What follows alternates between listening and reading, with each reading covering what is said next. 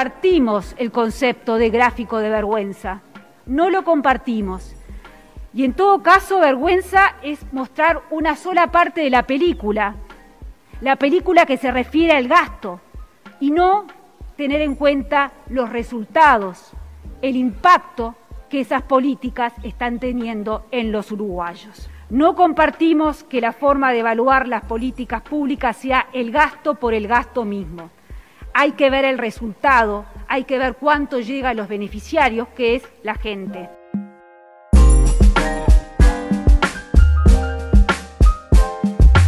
Nuestra tesis es que ha habido, es uno, estamos en una crisis, dos, esa crisis es trágica, tres, hay indicios de que la cosa está mejorando, por suerte, estamos contentos de que eso suceda, pero hemos preguntado unas cuantas incertidumbres que tenemos sobre el futuro. Tenemos preocupación por las secuelas, las secuelas económicas, la pobreza, la desigualdad, eh, la destrucción de empresas y las secuelas eh, sanitarias que deja el COVID y sobre todo estamos convencidos que en estos 14 meses una política que puede ser caracterizada como una política que no evitó aumento de pobreza, no evitó aumento de desigualdad, no evitó aumento de destrucción de empleo y no evitó que muriera más gente de la que debió haber muerto.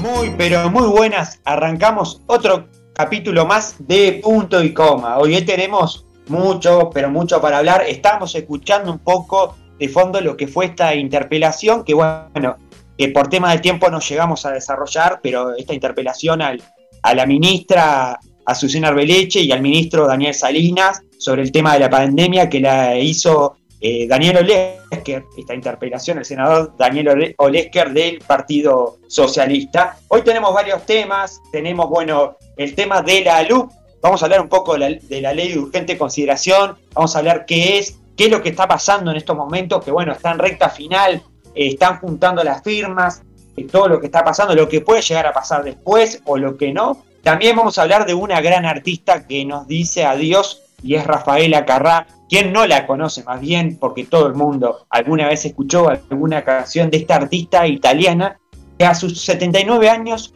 nos dejó en voz baja a todos y a todas. Y después estaremos hablando de la campaña de vacunación que Daniel Salinas ya nos, avisó por Twitter, hizo oficial que el lunes 5 eh, había, eh, había aproximadamente un 50% de la población vacunada. Y ahora sí, lo voy a presentar a él. Es él, el destripador de consolas, el tira poderes, nuestro locutor y nuestro productor estrella, Tomás Cabral. Muy buenas, muy buenas, muy buenas. Estoy, la verdad, un poco dormido, pero. Puedo dormir poco, pero. Bueno, despierte, sí. Pero... No le puedo tirar. ¿Qué quiere que haga? Me voy a tirar unos poderes, a ver si me despierto un poco. Pues la verdad es que estoy bastante dormido, pero bien. Sí, exactamente. Además, también tenemos la columna deportiva dentro un ratito que lo vamos a tener al team. Ah, bueno, hablando de algo que no nos queríamos hablar, que es la eliminación de Uruguay en la Copa América. Lamentable, pero bueno, hay que hablar. Y bueno, lamentablemente quedamos afuera otra vez en cuartos y por penales. Veremos qué pasará con Brasil, ya está en la final y veremos quién, saldrá, quién será el campeón. Pero bueno, ahora tenemos que entrar en temas. Me gustaría, porque estamos con el tema de, lo que esta artista que nos dejó, que todo el mundo la conoce, ¿no? Hablamos de Rafaela Carrá. Exactamente, Rafaela Carrá, que ¿quién no la conoce? Y les nombro tres temas que son hitazos, que es primero 0303456, que ese lo conoce todo el mundo. Después, para hacer bien el amor hay que venir al sur, ese, ese es un temón. Y el más, creo que el más conocido de todos es Explota, explota, me explota. Explota, explota mi uh. corazón. Ese, bueno. Había coreografía y todo en ese tema. Había coreografía y todo. No, pero de verdad que era. Ya cuando un artista no es One Hit Wonder, que One Hit Wonder, para los que no saben, es esos que solo tienen un hit y ya está. Cuando un artista pega, pega muchos hits, es que es un artistazo. Así que Rafaela Carrá nos deja, pero nos deja con, muchos temas. Eso, eso, eso es lo bueno. Exactamente. Y tenemos ahí, y creo que Tomás tiene por ahí un poco de eh, su vida y obra de Rafaela Carrá, que a los 79 años dice adiós al mundo, ¿no? Exactamente. primero vamos a empezar con el nombre, el nombre completo de Rafaela Carrá. El nombre original. El nombre original, claro, porque el, Carrá es más parte del nombre artístico, porque el nombre real es Rafaela María Roberta Peloni, nacida en Bolonia en 1943, que sí, nos deja a sus 78 años. Ah, sí, perdón, yo dije 79, es 78 años, a, perdón. A sus 78 años. Eh, bueno, que también para decir más cosas de su biografía, obviamente no es solo cantante, que es por lo que la conocemos más que nada acá en, en Latinoamérica, porque ella es italiana, por si, si alguno no se había enterado, ella es italiana y hacía sus, reversionaba sus canciones en español porque bueno, pegó mucho en Argentina. También iba mucho lo de Susana Jiménez, que Susana Jiménez le copiaba muchas cosas de sus programas de televisión que hacía allá en, Italia. Ella era como la Susana Jiménez de Italia, pero...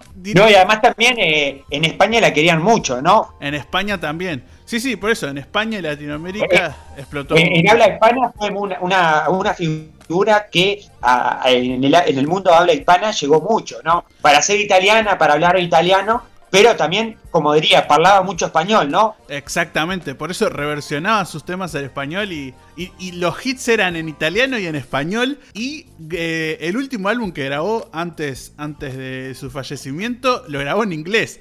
Así que trilingüe, bueno, además de, todos, que no, hizo solo un show, eh, o sea, no hizo solo un programa de televisión como Susana Jiménez, no sé por qué la estamos comparando, pero bueno, eh, eh, nuestra Susana Jiménez es nuestra Rafaela Carra de acá. Claro. Pero ella hizo muchos programas, hizo, acá tengo nombres de programas, Carramba, Che Sorpresa, Canzonísima y pronto Rafaela. O sea, hizo muchos más programas y todos son exitosos. Eh, tengo los datos aquí. No, y además también eh, tenía una particularidad, porque ella en una televisión donde, bueno, era muy cristiana, recordemos todo lo que tiene que ver el Vaticano y Italia, ella en, en, la, en la época del 60 salía con mostrando el ombligo y que una mujer saliera mostrando el ombligo en ese momento era bueno y más en una en una cultura muy muy católica y cristiana Rafael Acarrá siempre como que llevó la bandera de poder eh, marcar un poco más la libertad a través de su música. También hay que destacar que fue un símbolo de la, de la comunidad LGTB, ¿no? Exactamente. Bueno,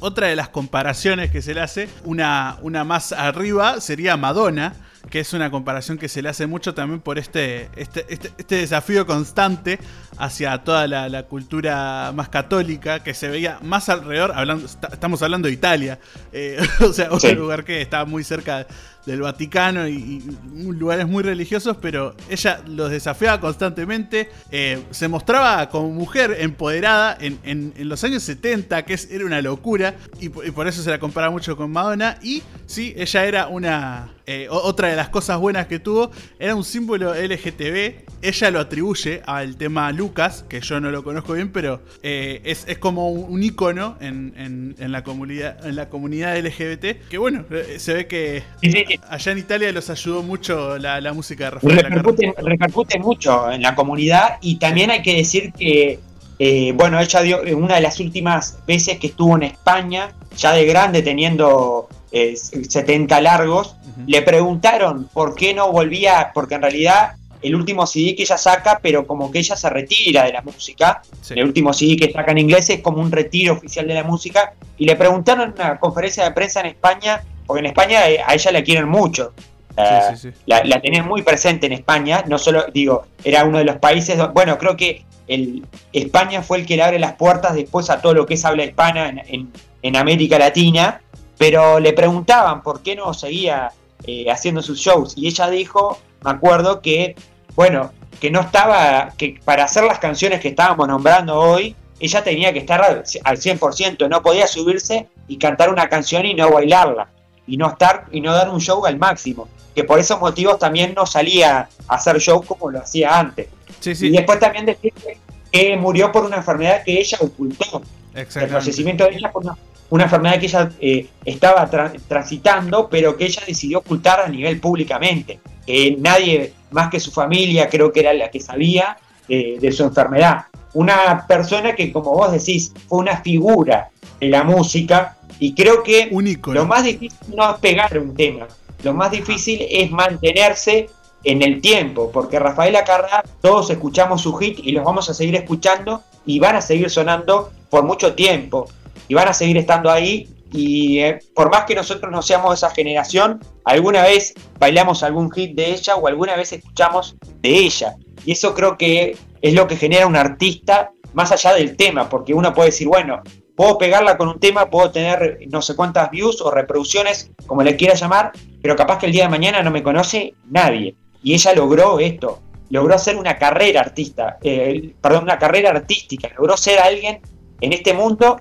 y creo que deja este legado artístico de, bueno, de recordarla por lo que era. Y además, como decías, Tomás, años 60, 70, televisión, revolucionó la televisión, siempre haciendo lo que ella quería, que era, bueno, mostrarse, eh, llevar esa energía, transmitirla al público y romper eh, con ciertos paradigmas y más en una sociedad muy arraigada al catolicismo y con lo que era ella en la televisión, salir mostrando el ombligo, que en ese momento era algo alocado, era algo impensado, pero ella lo hacía. Y creo que como vos decís también, eh, Susana Jiménez tuvo también un poco de, idea de, bueno, de sacar un poco de esas ideas, de, traer algunas cosas de, los programas de ella, ¿no? Sí, eso más en, la parte de, los programas de televisión, pues en la parte de la música Rafaela Carrera era muy buena y Susana Jiménez lo intentó. Quiero que se sepa que Susana Jiménez lo intentó, pero bueno, no, nunca le salió bien. Eh, exactamente. Sí, es verdad, es verdad. Susana tuvo como ciertos pasados ahí en la música. Bueno, ahora sí, eh, seguimos con el tema de la vacunación porque vos tenés datos, Tom, ¿no? Exactamente, tengo los datos precisos de la vacunación contra el COVID-19 en Uruguay. Tengo los números exactos acá gracias a subrayado.com que nos da los datos precisos. Y las personas vacunadas con la primera dosis son 2.319.000 personas. Después, las personas vacunadas con segunda dosis son 1.825.000 personas. Ya es un montón, porque ya es la segunda dosis. Y bueno, también tenemos eh, otros datos un poco más, más, solo del día de hoy, como tenemos las personas agendadas. Así que les recomiendo también si quieren ir a subrayado.com que van a tener los datos de la vacunación en vivo. Exacto, y también tenemos que decir que hay departamentos, y esto es información de coronas, coronavirus hoy, tenemos departamentos, eh, el departamento con más vacunado es eh, Durano, que anda alrededor de un 53% de la población y después le sigue Rivera con un 47,9%. Son los departamentos que hoy en día eh, tienen más eh, alta de vacunación. Perdón, me estaba olvidando de Flores, que tiene 49,73%. Sería, repito, Durazno con 53%, 49% eh, Flores y 47% Rivera. Otra novedad que tenemos que dar es que vienen una baja los casos de, de COVID Hoy en día tenemos eh, varios departamentos, tenemos un, departamento en zona amarilla en el índice de Harvard, que es Rivera, que fue uno de los departamentos en su momento donde más complicado estuvo, y después tenemos eh, varios departamentos en, zona naranja, estamos hablando de eh, aproximadamente 5, 6, 7, 8, 9 departamentos en zona naranja y el restante en zona roja, pero venimos muy bien, venimos aproximadamente bajando los casos, hoy en día estamos alrededor de mil casos que hacía como cuatro meses que no pasaba esto de tener mil casos, y tenemos eh, pocas personas en CTI, estamos hablando de 191 personas en, CTI, ¿no? Sí. Hasta el día de hoy, hasta estamos hablando hasta el 6 del 7, dudas, y, el programa, y el programa anterior habíamos dicho que había 500 personas en CTI, así que está bajando eh, a, niveles muy buenos y, eso, todo eso es gracias a la vacunación, así que vamos, estamos a la recta final y hay que seguir cuidándose porque ya, ya falta poco. Sí, hay que seguir cuidándose, hay otras variables que pueden entrar, como la Delta, hay mucha gente que uh, se fue al exterior. De la Delta hay que hablar también, eh, una cosa que no teníamos, pero en, Reino Unido eh, la variante Delta está, está haciendo una nueva ola y le está saliendo muy mal. Eso sí, eh, no hay tantos fallecimientos, sino que hay mucho más contagios que fallecimientos, pero eso se le atribuye a la vacuna, a la vacunación, que se ve que es bastante efectiva, pero es verdad que la Delta hizo que, se volvieran a contagiar muchas más personas, pero está, eso, hay que seguir cuidándose, todavía no se termina. según los expertos, el 99% es P1, es la cepa P1 que, que están dando en Uruguay, y también otro dato curioso hay que destacar que después de mucho tiempo, las camas ocupadas en CTI por otros temas que pueden ser accidentes o otras cosas, eh, son más que las de COVID. Estamos hablando de 411 por otros casos y por COVID son 191 y quedan 399 camas libres hasta hoy, hasta el 6 del 7. También tenemos que hablar de que eh, la salieron datos sobre los efectos de la vacunación. el Pfizer tiene un 96% de aprobación en las personas y, y 94% tiene la Sinovac de Coronavac. La vacuna china. Y para cerrar, otra novedad es que ya se habilitaron los espectáculos públicos. El otro día tuvimos el primer espectáculo público después de toda esta suspensión. Hablamos de la cantante Papina de Palma que estuvo de forma gratis en la sala del museo. Eh, obviamente que fue todo con protocolos muy, muy, muy controlados. También tenemos que decir que ya volvieron las plazas de comidas a los centros comerciales, también con protocolos muy controlados y que a poco están volviendo algunas salas de teatro. El cine también ya volvió en el interior. Ah, en el interior, pero en, eh, en Montevideo y en Canelones el 15. Canelones y Maldonado todavía no. El 15, el 15 vuelven, eso, eso sí está confirmado. Claro, pero en algunas salas del interior ya empezaron a abrir, como Mercedes y eso, pero recordemos que los lugares de más población no han, no han vuelto. En Montevideo, Maldonado y Canelones, por ahora, que son lugares masivos, la gente concurre mucho al cine, no han vuelto, pero van a volver con, con ciertos eh, protocolos.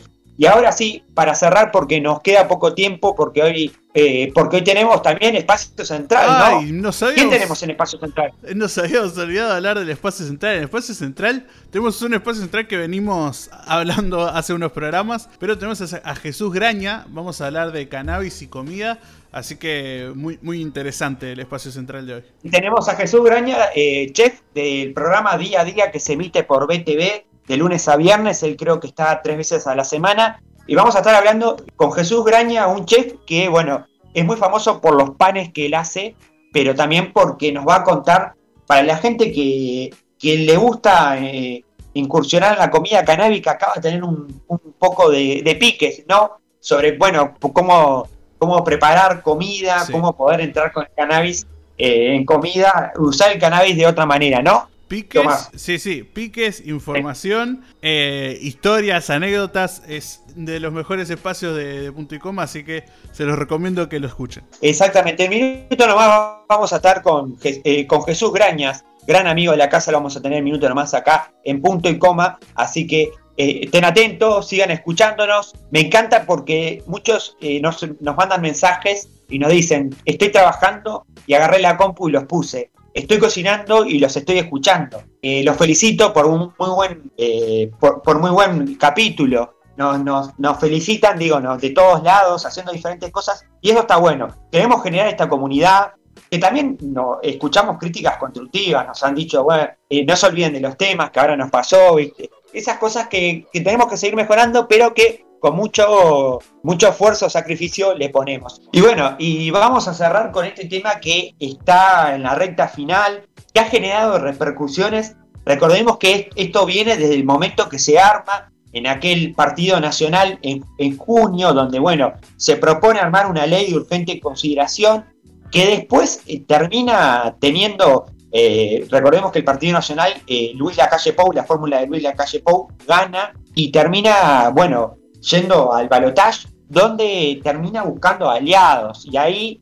aparecen los cuatro partidos, hablamos Partido Independiente, Partido de la Gente, Cabildo Abierto y Partido Colorado, que bueno, que entran en esto, pero también empiezan a negociar y aparecen en lo que es la ley de urgente consideración. Esta ley que entra con 501 artículos al Parlamento, una ley extensa, una ley histórica que entra al Parlamento y una ley que fue votada en, algunos, en varios artículos, eh, o en algunos, por decir, por todos eh, los parlamentarios. Recordemos que en el Parlamento no solo está el Frente Amplio y los, los partidos de coalición, tenemos al Partido Ecologista Intransigente, hablamos del PERI, con su único representante que es su líder político y ex candidato a la presidencia, hablamos de eh, César Vega, que también apoyó, de donde se crea, perdón, el Ministerio de Medio Ambiente, que fue votado por el PERI. Recordemos también eso. Pero ahora vamos a un tuit que ponía el presidente Luis Lacalle Pou el 8 de julio del 2020. Eh, ¿Nos podés recordar eso, Tomás? El tuit de Lacalle Pou decía, el Parlamento acaba de aprobar finalmente la LUC, el reconocimiento del trabajo de todos los legisladores que le pusieron esfuerzo, inteligencia y capacidad negociadora. Gran satisfacción de eh. tener este instrumento necesario, justo y popular que hace muchos años comprometimos. Exactamente. Y bueno, y acá, acá empieza a pasar otro tema que es, bueno, se empieza a mirar eh, ciertas... Eh, esto, eh, recordemos que el Frente Amplio tomó la postura como oposición de, bueno, de poder votar, votar y participar también en algunos artículos donde, bueno, se fueron como modificando respecto a algunos criterios que el Frente Amplio transmitió a ciertos artículos, como también votar en contra en varios artículos que el Frente Amplio no estaba de acuerdo al 100%. Y esto también llevó a que, bueno, en los gremios, la Intersocial, el PIXNT, manifestaran de, bueno, de empezar a ir por la vía democrática, a derogar estos artículos, a llamar a la gente para que, a juntar firmas para que se, armara un referéndum.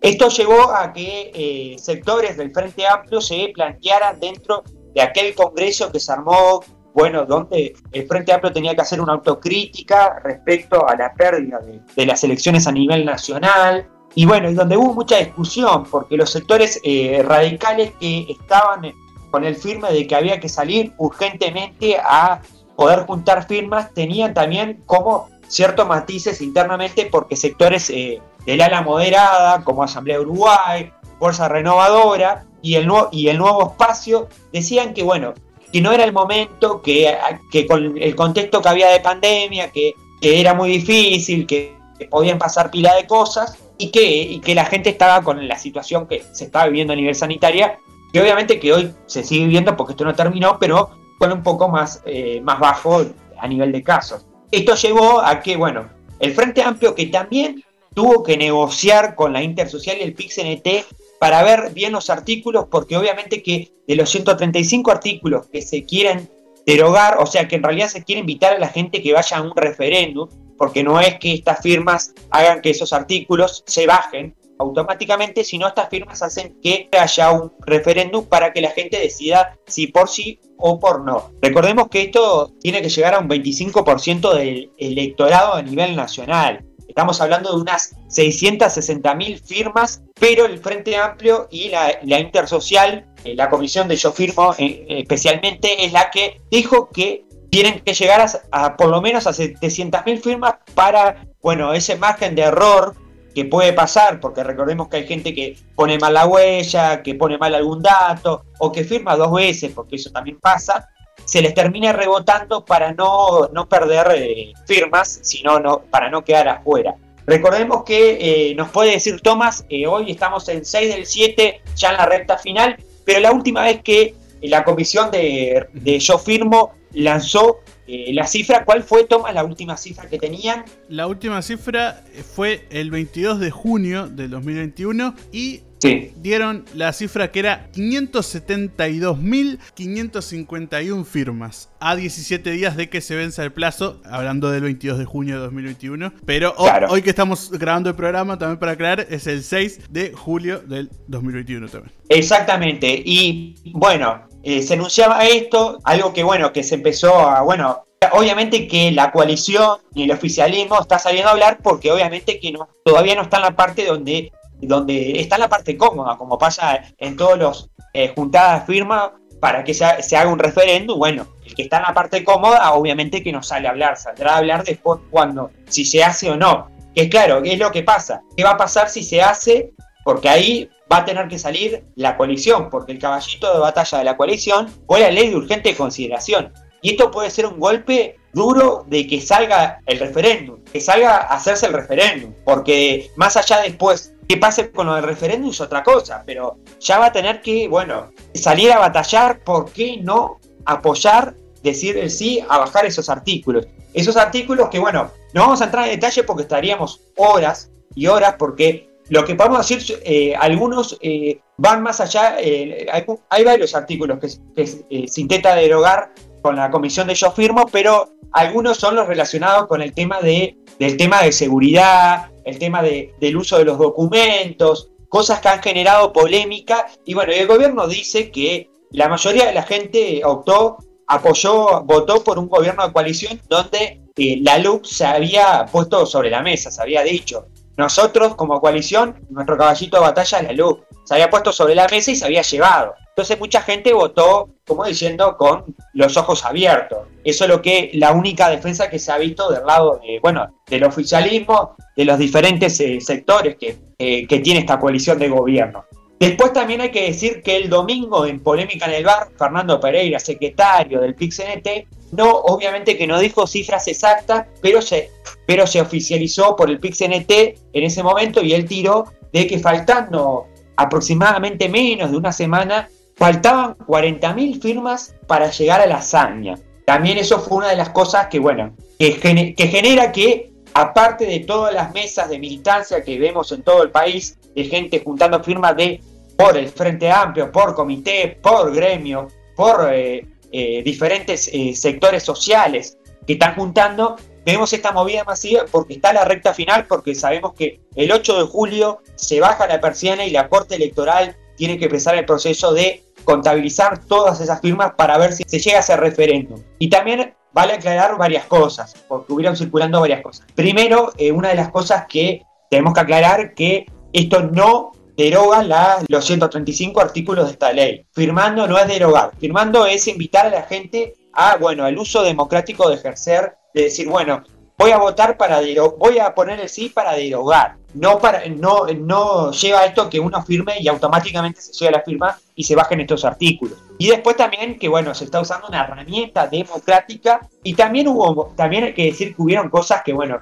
esta, esta campaña de yo firmo tuvieron como ciertos eh, choques y cosas. Eh, tenemos que hablar de un spot publicitario que estuvo circulando. Recordemos que el 27 de junio fue, se hizo 48 años del golpe de Estado y donde hay un, spot publicitario de la organización de Yo Firmo, que bueno, que la verdad fue un spot que nadie se lo esperaba, porque terminó mezclando cosas que no tienen nada que ver. Se habló de represión en ese spot, que también ese spot dio dio la casualidad que el Frente Amplio lo publica en su cuenta institucional de, que tiene a través de Twitter y creo que a través de Instagram y que genera muchas polémicas porque hay muchas cosas que se dicen en ese spot que no que no va, que no está pasando, no está pasando con porque la, vamos a decir la verdad, la LUP salió, está en esta ley, pero no está pasando y no va a pasar tampoco y, y se habló de un miedo, de un miedo a, a, perder la democracia que no está, que no es así, porque la verdad, y creo que esa fue una de las polémicas que tuvo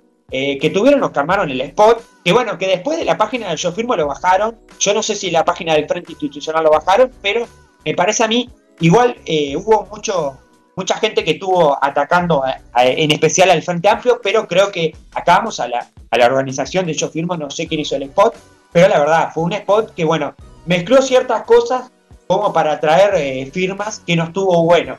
También tenemos que recordar que hubieron agrupaciones de eh, partidos eh, que pertenecen a la coalición que, están, que se acercaron a juntar firmas, porque hablamos de la lista 72 del Partido Nacional, que está juntando firmas y que habla que esto, que sale en un spot de la campaña Yo Firmo, hablando, diciendo que esto no es izquierda y derecha, sino se trata de la democracia. Bueno, salió, salió a juntar firmas y también tenemos que hablar de un edil colorado el único deal que representante del Partido Colorado que tiene la Junta Departamental del Departamento de Paysandú. Hablamos de David Elguera, que se considera ballista, y él mismo dijo que, bueno, que se está tratando contra algo que el vallismo eh, quiere mucho, que son, y que quiere mucho y que obviamente que respeta y, y obviamente que fortalece, que habla de las instituciones públicas. Y bueno, David Elguera también sale en ese spot publicitario, y bueno, como vemos algunos eh, dirigentes de incluso un edil colorado que dice que toda la bancada colorada Paysandú está en la junta de las firmas, eh, también personas que pertenecen a los partidos de coalición eh, salen a, juntar firmas sobre la ley, sobre derogar estos 135, o sea, llamar a un referéndum para derogar estos 135 artículos de la ley urgente consideración, una ley histórica por los 501 artículos que entraron al Parlamento que salieron 476 y que pasó por todo el Parlamento, porque todo el Parlamento discutió desde el PERI hasta el Partido de la Gente, pasó por esta ley urgente consideración y donde sale el ministerio que hoy, eh, que hoy preside, que hoy está al mando, hablamos de Adrián Peña, el líder de Ciudadanos, que hoy está al mando del Ministerio del Medio Ambiente. Ministerio que, bueno, que en su momento fue muy pedido por muchos actores de la sociedad cuando no existía, recordemos que estaba con el, de industria, metido dentro del, Ministerio de Industria, y hoy en día se despega y está como un ministerio, eh, otro ministerio más que aparece. Pero bueno,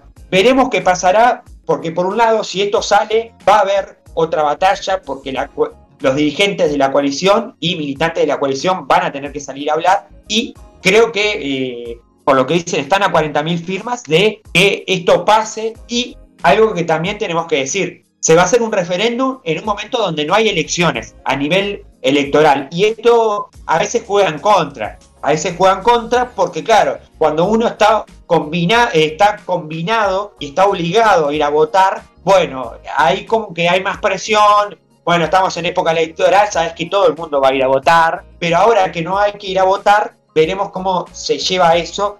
Eh, veremos si están a 40.000 firmas de toque salga, veremos qué va a pasar, si sí o no. Y además también puede ser un golpe duro para la presión como también puede ser un golpe duro para el Frente Amplio, porque a donde no se llegue, por más que queden a, 200 firmas, y bueno, va a ser un golpe duro para el Frente Amplio que estuvo metiendo toda su fuerza en esto, en esta campaña que bueno, que empezó en diciembre, que empezó ahí pedaleando suave y que termina con un pedaleo en la recta final. Yo te diría que ahí, ahí de cruzar la meta están las firmas. Tenemos que pasar. Algunos politólogos decían que, que bueno, que, que, la organización que había entre la Intersocial, eh, el PIXNT y el Frente Amplio habían logrado pasar el 20% de la aprobación que, se necesita, que es un 25%, pasar ese 20% y llegar, estamos hablando de medio millón de firmas, de medio millón de personas que para el contexto que estamos es muchísimo.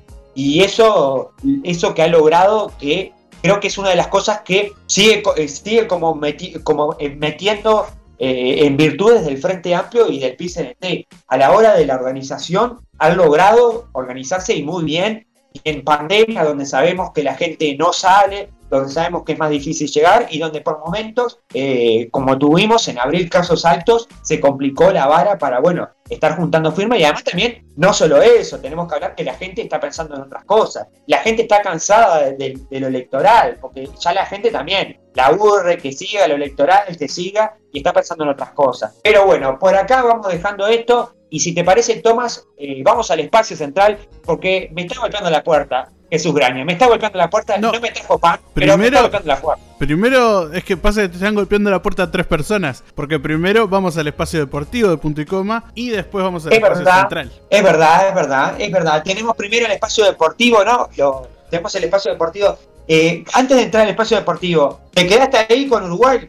¿Lo viste? Yo sé que no son muy futboleros. No, no, lo vi todo el partido, los de Uruguay los veo todo. La eliminatoria no tanto, pero son más preocupantes en realidad, porque sería quedarse afuera del mundial. Pero este, este lo vi todo hasta el final, con la esperanza de que en los penales ganara Uruguay, pero la verdad que perder por penales es, es peor. A veces es un poco peor. Esto es lo que hace Uruguay, ¿eh? que la gente que no es, no es tan futbolera se meta a mirar, cosas que tiene la selección uruguaya. Es cierto, tenemos, eh, bueno, vamos a entrar con la tertulia deportiva, en minutos nomás se viene Gabriel Pitamino, Bruno Curbero, y no vamos a hablar solo de selección uruguaya, vamos a hablar de Nacional Peñarol. Eh, saludo a todos los, a todo el pueblo tricolor, a felicitar a todo el pueblo tricolor que ganaron este clásico y bueno, y al tradicional, al al otro tradicional eh, equipo, también tenía que decirle que, bueno, que a veces se gana, a veces se pierde, y bueno, estas cosas que pasan siempre, que cuando uno gana empiezan las cargadas toda la semana y cuando uno pierde se tiene que aguantar las cargadas del otro, es así sucesivamente.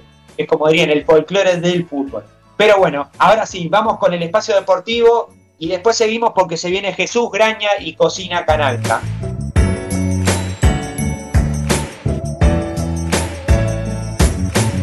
podés seguirnos en nuestras redes, punto y coma uy, y en Instagram.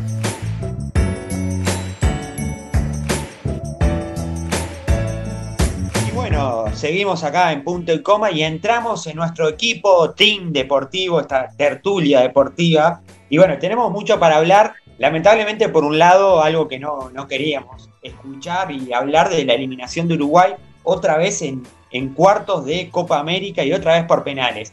Pero, y, pero le voy a dar la bienvenida a ellos. Después vamos a hablar también de otro tema que, bueno, sacudió las redes y movió todo, porque al otro día, a los días en realidad, eh, al domingo se jugaba el clásico y bueno, eh, también vamos a hablar un poco del clásico, de la victoria nacional de los 90 años que se vuelva a jugar un clásico en el Parque Central, las repercusiones y todo con nuestro equipo deportivo que ahora los voy a presentar a Bruno Curvelo y a, Gabriel Pitamiglio. Así que, ¿quién quiere arrancar primero? No sé. Este, la verdad que, bueno, eh, decepcionante Uruguay. Eh, yo esperaba más. Debo decir que no, no quería los penales porque el porcentaje de veces que hemos pasado los penales es muy poca. Este, Creo que de unas seis o siete veces pasamos tres o dos, contando la de, Brasil, 2014, o sea, Sudáfrica 2010 y Copa América 2011. Después hemos perdido todas. Y la verdad que Uruguay me decepcionó, me decepcionó mucho. Así que esperemos que esto sea una, este, un paso para atrás, pero dos para adelante, ¿no? Eh, exacto. Eh, Gaby, no sé qué eh, tu introducción, que, ¿Qué visión tenés sobre lo que pasó? Digo, la derrota con Colombia por penales. Y esto fue, gracias Cinti, como nuevamente por la invitación.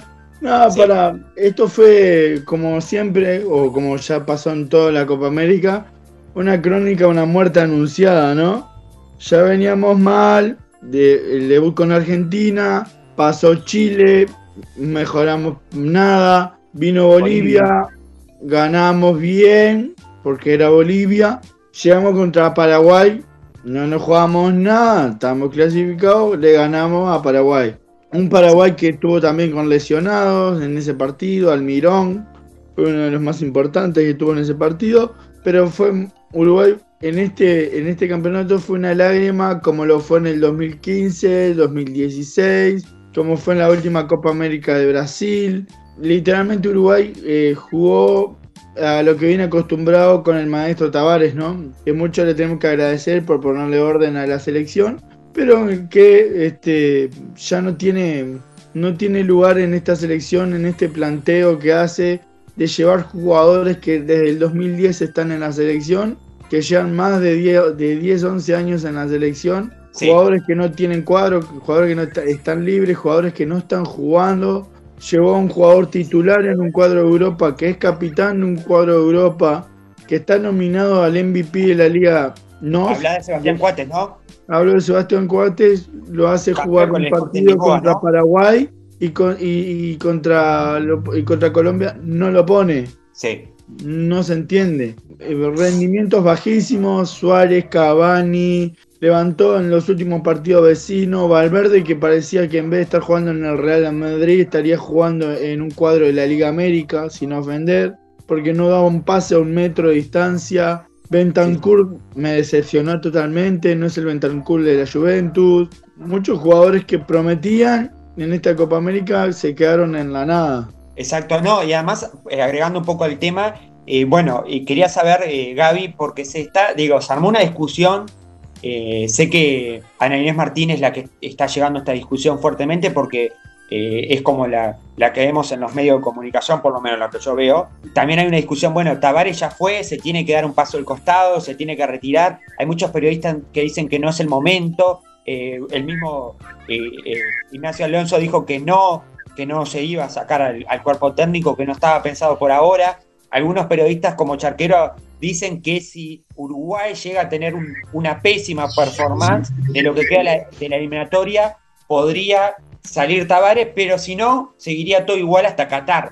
Eh, ¿cómo, ¿Qué ves vos qué opinás? Yo lo que, lo que veo de, hoy en día, lo que se dice, eh, hay muy pocos periodistas, capaz que Bruno coincide, que se animan a criticar a Tavares, eh, lo endiosan eh, como si fuera a ganador absoluto. Y si vamos a los números, un Perú, por ejemplo, medir un poquito al extremo, un Perú, que Perú no, no ha ganado mundiales, no ha ganado casi nada en su carrera, ha tenido mejores resultados con Gareca de lo que ha tenido el maestro Tavares en pocos años. Porque Perú de no participar en mundiales ya va casi a dos mundiales consecutivos Perú. Sea, y de las últimas tres Copa América, tres llegó a la semifinal Perú. Entonces, y llegó a la final. La, última. la final, la, última.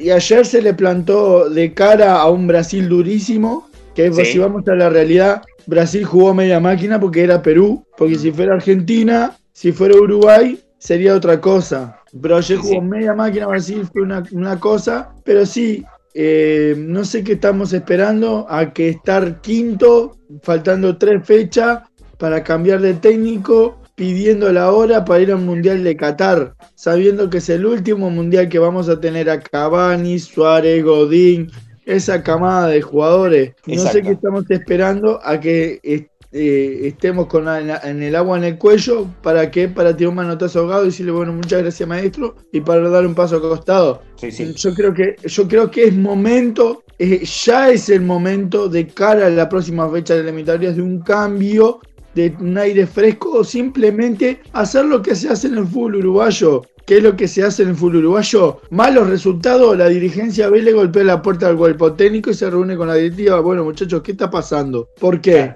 No hay, no hay una, no hay una rezongada. ¿Por qué? Porque es el maestro. ¿Qué vamos a seguir aplaudiendo lo del 2011? ¿Vamos a seguir aplaudiendo lo del 2010? Sí, sí. Como dijo Bilardo, el segundo es el último de los perdedores. Bueno, entonces no podemos aplaudir un cuarto puesto ni podemos aplaudir una Copa América con la mejor generación que tenemos de la historia. Yo creo que después de los mundiales y los Juegos Olímpicos, esta es la mejor generación por lejos, la mejor generación que hemos tenido en fútbol, ¿no? Sí, sí. Bueno, eh, Bruno, no sé qué, eh, qué, qué, opinión tenés vos con respecto a esto que estaba diciendo Gaby, seguís por la misma línea de que, bueno, que Tavares ya es hora que dé un paso al costado. También quiero agregar que se, se, criticó mucho porque hubieron muchos jugadores que jugaron en puestos diferentes y también que se le exigió a los jugadores de aquella generación que decía Gaby, porque estamos hablando que a los que más se les exigió son los que hoy en día se les tiene que se tiene que armar un planteamiento diferente, porque obviamente que la edad también les pasa factura. Hablamos de Godín, Suárez, Cavani, Cáceres, también podemos poner a Mulera, por poner ejemplo. Pero no sé qué opinás vos, Bruno. Eh, mirá, yo sinceramente lo vi mal. Cavani fue el mejorcito, pero igual por debajo de lo que puede. Suárez creo que no tendría que haber jugado contra Colombia. Tendría que haber jugado en su, eh, o sea, un volante más capaz. Haber puesto otro volante, no dar eh, al grupo que estuvo lesionado. Eh, Godín para mí no tendría que haber jugado. como decía lo de Coates, Coates fue el mejor zaguero de la liga portuguesa. el mejor y es zaguero. el mejor zaguero que tiene la selección, ¿no? Porque si vamos al caso de los que están jugando, creo que podemos meter hasta Araujo, pero José me Claro, estuvo lesionado, estuvo lesionado, claro. Araujo, para mí después de Coates, Araujo, y si querés Josema, ahí después ven lo demás. Este, yo creo que tenés que haberlo puesto a Coates también. Eh, yo que sé, hubo, hubo partidos que, entró jugó muy bien Coates contra Paraguay. Claro, tendría que haber también hecho algún recambio, algún partido, porque veías a los jugadores medio cansados, no hubo cambios, siempre hace lo mismo. Tavares se quedó con, a ver, se quedó con tres cambios, ¿no?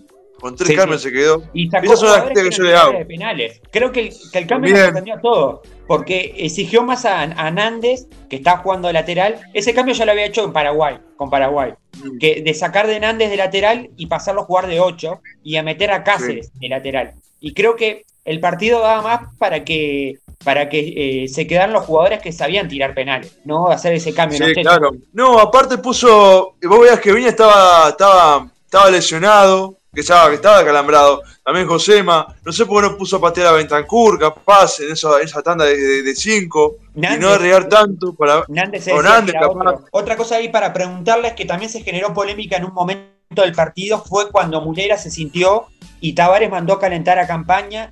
Y recuerdo palabras textuales de la transmisión de Charquero que decía: Tiene que ir Rollete a calentar. ¿Cómo vieron eso? Yo, yo, la verdad, yo le hubiera puesto a Rochet. Si, si pasaba que está lesionado, yo lo dije en su momento, mirando a mi padre, yo lo ponía a Rochet. Hacer a Gran Bangal. Ponía a Rochet y que atajara los penales Porque, porque Rochet tiene mucho, eh, ha tenido eh, mucha fama por atajar penales y, bueno, también por la, por la gran campaña que viene haciendo Nacional, que no, que es mucho más que creo que lo, valga la redundancia, que lo que está haciendo campaña a nivel futbolístico, ¿no? Creo que está mejor a nivel, ¿no? Y campaña viene, campaña está atajando en un equipo de Emiratos Árabes que estuvo peleando hasta la última fecha para no descender, ¿no?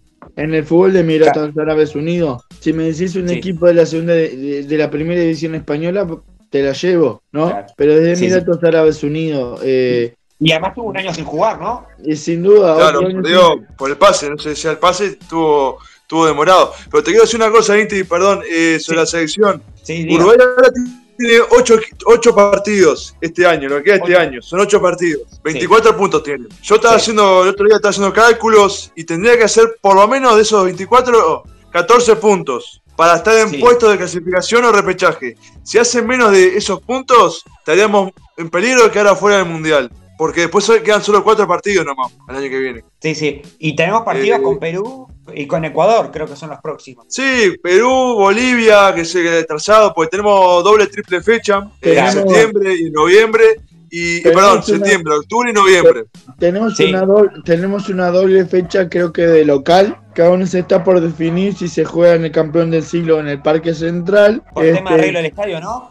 Con Colón, sí, por el tema de las finales de la Sudamericana y Libertadores. A mí se juegan los dos. Jugar en, se, van a jugar, se va a jugar o se juega en el campeón del siglo o se juega en el Parque Central se juega con Colombia y con Perú, tengo entendido. Yo lo que voy es que en esta selección ya hay rendimientos que, hasta molestan al, al, al, hincha más hincha de la selección. Hay un jugador al que se le dio 18.334 oportunidades que es de Arrascaeta.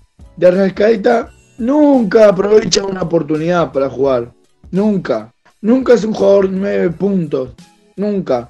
Es un jugador 6 puntos y nada más. tiene arranques muy buenos.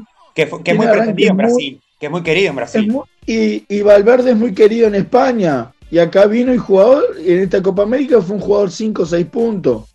Pero ojo, ojo, ojo también que en los primeros partidos de Uruguay Valverde no jugó donde él juega en, Real, jugó más, más atrás. es que ningún jugador, de, ningún jugador de, del medio campo, casi ninguno, salvo Torreira y Vecino han jugado en sus posiciones. Y eso es lo que molesta muchas veces a los hinchas, incluso también a los familiares de los jugadores a veces. Creo que la novia de, de Valverde, y además también otro dato curioso, Valverde estaba dentro de los jugadores eh, más costosos de esta Copa América. Estamos hablando de que Uruguay tenía dos jugadores como más cotizados y uno era Valverde que supuestamente tenía entendido que andan entre unos 60 o 65 millones para el tema de la venta de él. O sea, estaba como uno de los jugadores, eh, jugadores más valuados a nivel económico dentro del plantel de Uruguay. Pero se decía eso, no sé qué opinan ustedes, capaz que, capaz que no jugó bien en todo el transcurso, en, todo lo que pasó de la Copa, no sé. Yo lo vi, Pajarito lo vi, o sea, a ver, el rendimiento comparado con el de fue mejor, por ejemplo,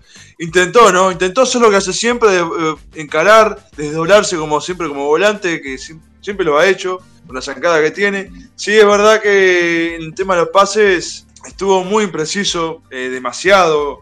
De, 10 creo que erraba 5 o 6, eso es demasiado para un volante como, como lo es él. Yo qué sé, debo reconocer, y retomando lo que estamos hablando del tema del técnico y eso, yo no creo que lo saquen a Tavares, van a esperar, este, hay jugadores hay, eh, usted, o sea, vos decís que a Tavares lo sacan si de acá hasta el final perdemos casi todo. Te pongo un ejemplo. Y si perdemos, a ver, si no ganamos yo ese, de estos ocho partidos, ganamos cuatro o cinco, y estamos en peligro de quedar afuera, Inti. Yo creo que ahí este, ya los otros partidos que quedan son por, eh, por adorno, porque no te dan. O sea, tenés que estar con la curadora, pero es demasiado. Y no vas a poder depender de los demás. O sea, no, no es. Lo que no esté bueno puede hacerlo, no puede depender que lo hagan los demás. Sí, sí. Yo que sé, es complicado. Sí, sí. Bueno, para cerrar, eh, eh, uno de los conceptos que se manejó eh, a nivel de, Uruguay en la Copa América, creo que dos jugadores fueron como los que, bueno, resaltaron más o tuvieron más en cuenta, que fue primero fue Nantes, que se destaca como jugador de la Copa en Uruguay. Creo que, si creo que la mayoría si tienen que darle un premio a un jugador sería Nández, que termina jugando de, lateral. Nández que ya lo había hecho varias veces en Boca y en Peñarol. Ese mecanismo de pasar, de, pasar a jugar atrás y después eh, o ser 8 o pasar a jugar de lateral, ¿no? Lo puso Bengochea justo en un clásico, sí, de lateral. La primera vez que lo pusieron en Boca también.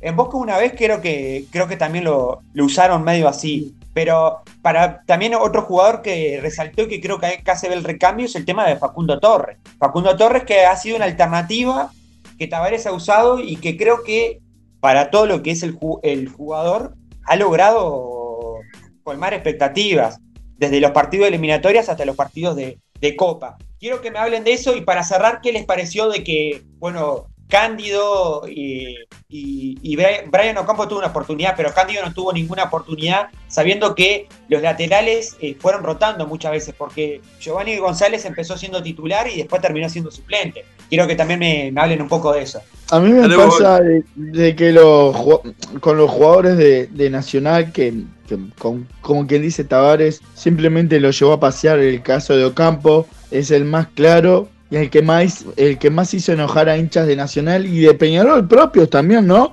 Porque es raro que a un nivel como estaba Campo, eh, que venía demostrando, se le dio solamente 10 minutos contra Argentina cuando íbamos perdiendo y he escuchado y visto varios eh, TikTokers, entre comillas, de, de fútbol del Uruguay, entre uno de esos que se llama Guille Fútbol o algo de eso, eh, diciendo que eh, Ocampo no, no, tenía nivel de selección porque no le demostraba al maestro en las prácticas. Pero si en las prácticas lo que muestra la comunicación de la selección uruguaya, lo único que se hacen de fútbol informales. Lo único que veo, lo único que muestran son los fútbol informales, porque yo no veo trabajo ninguno. En esta Copa América no vi trabajo ninguno, más vi una ofuscación grande de tantos jugadores tantos jugadores, los vi tan ofuscados, tan molestos. Yo no sé si estaban molestos con ellos, si estaban molestos con el planteamiento. Yo no sé si, estaban molestos, no sé por qué. Pero hay algo que este, me, me, rechinó desde el primer día de la Copa América y desde antes. Desde que nuestro propio técnico dijo que no teníamos la obligación de salir a ganar creo que eso molestó mucho. Eso fue unas declaraciones muy polémicas que, bueno, repercutieron bastante. Y hasta el capitán salió a, eh, salió a decir que no, que nosotros tenemos que salir a ganar.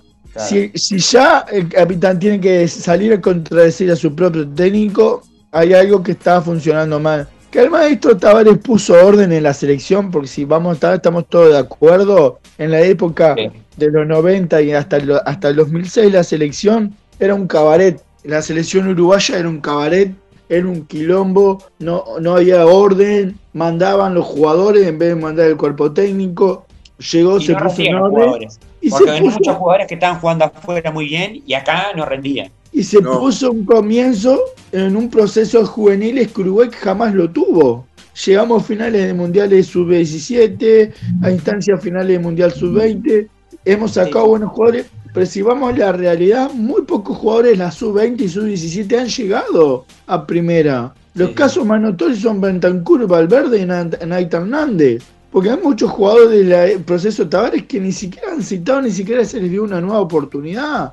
Arambarri, Matías Olivera, yo qué sé, Franco Israel, yo sé que Franco Israel en este momento está jugando en, las divisiones juveniles de Juventud, pero que hoy en día debe ser más que, más que campaña que está en la, casi último en la Liga de Emiratos Árabes Unidos. Eh, eh, hay cosas que son discutibles y hay cosas, una y la última para cerrar, lo que más me molesta de este cuerpo técnico es la cero autocrítica que tienen, porque no es culpa de ellos, sino que es culpa de lo que la prensa habla en toda la semana y como que le, eh, hay mucha manija de la prensa con ellos y, le exigen algo como que nosotros si como nosotros si fuéramos campeones del 2018 y nosotros en el 2018 no nos comimos seis con Francia porque nos querían como hermanos, porque si no Francia si quería nos hacía seis goles. Exacto, sí, sí.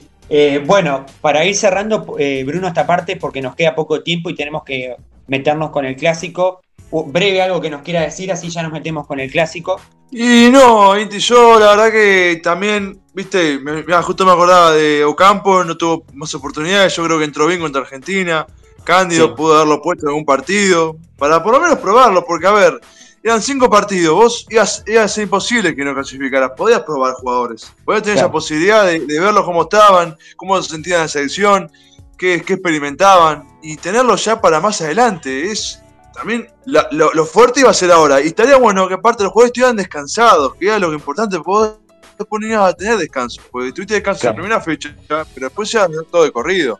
Sí, sí. Yo qué sé, es muy, la verdad que también yo lo estoy, igual, que estoy de acuerdo con, con Gaby, no hubo autocrítica del, este, técnico, del cuerpo técnico. Tendrían que haber sido más a fondo. Eh, saber que esto no fue como el, la eliminación de 2019. Para mí esa fue distinto porque ahí también se quedó con dos cambios. Pero creo que se jugó mejor. Esta Uruguay no presó nada, muy poquito. solo con Bolivia, algunos pasajes con, con Chile y Paraguay. Entonces digo, tienen que empezar a despertarse y despertarse y también los jugadores y bueno, esperar tener una, la posibilidad de revancha que dentro de dos meses con la eliminatoria que nada más y nada menos es lo que nos va a clasificar al Mundial. Exactamente. Y bueno, ahora sí pasamos al otro capítulo que fue el domingo. Después de 90 años, el Gran Parque Central recibía un clásico de primera división, Nacional Peñarol por el Campeonato Uruguayo. Y muchos dicen que fue una película soñada, Nacional se trajo los tres jugadores de apuro en un avión privado,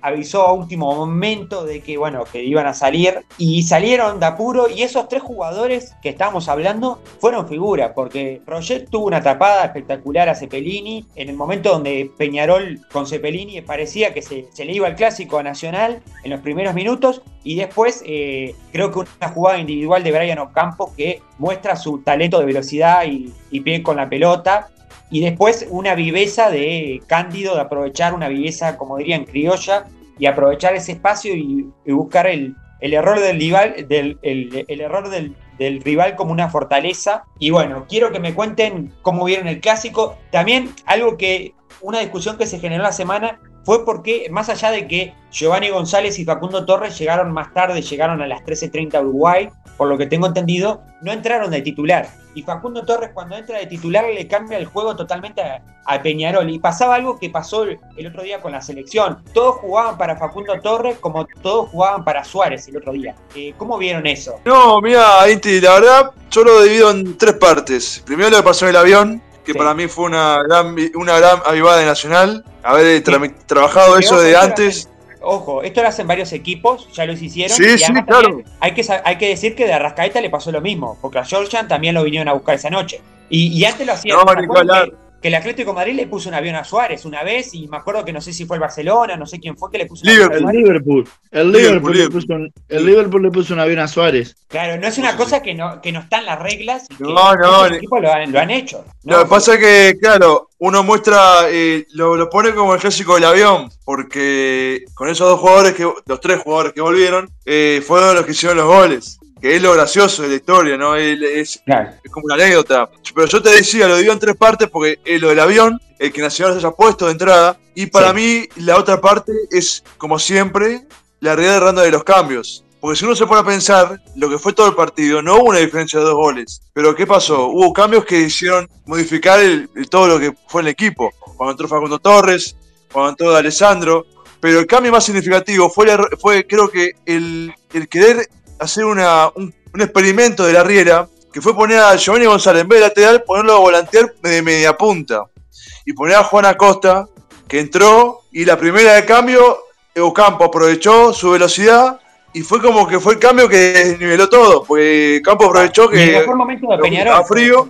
Fue el mejor momento de Peñarol el gol de campo. Claro, claro, entró, cuando entró Facundo Toro fueron los 15, 20 minutos mejor de Peñarol. Y ese cambio para mí fue también desnivelante porque Ocampo, si bien tuvo alguna chance en el primer tiempo, estuvo más controlado. Estuvo controlado. Tuvieron los dos, o sea, no hubo una, un clásico que, desnivelante. Creo que los dos tuvieron, los dos no tuvieron funcionamiento a la mitad de la cancha, porque me parece que Vergesio quedó muy solo, pasaron no tuvo ninguna y, y, el Canario, que quedaron, quedaron muy solos.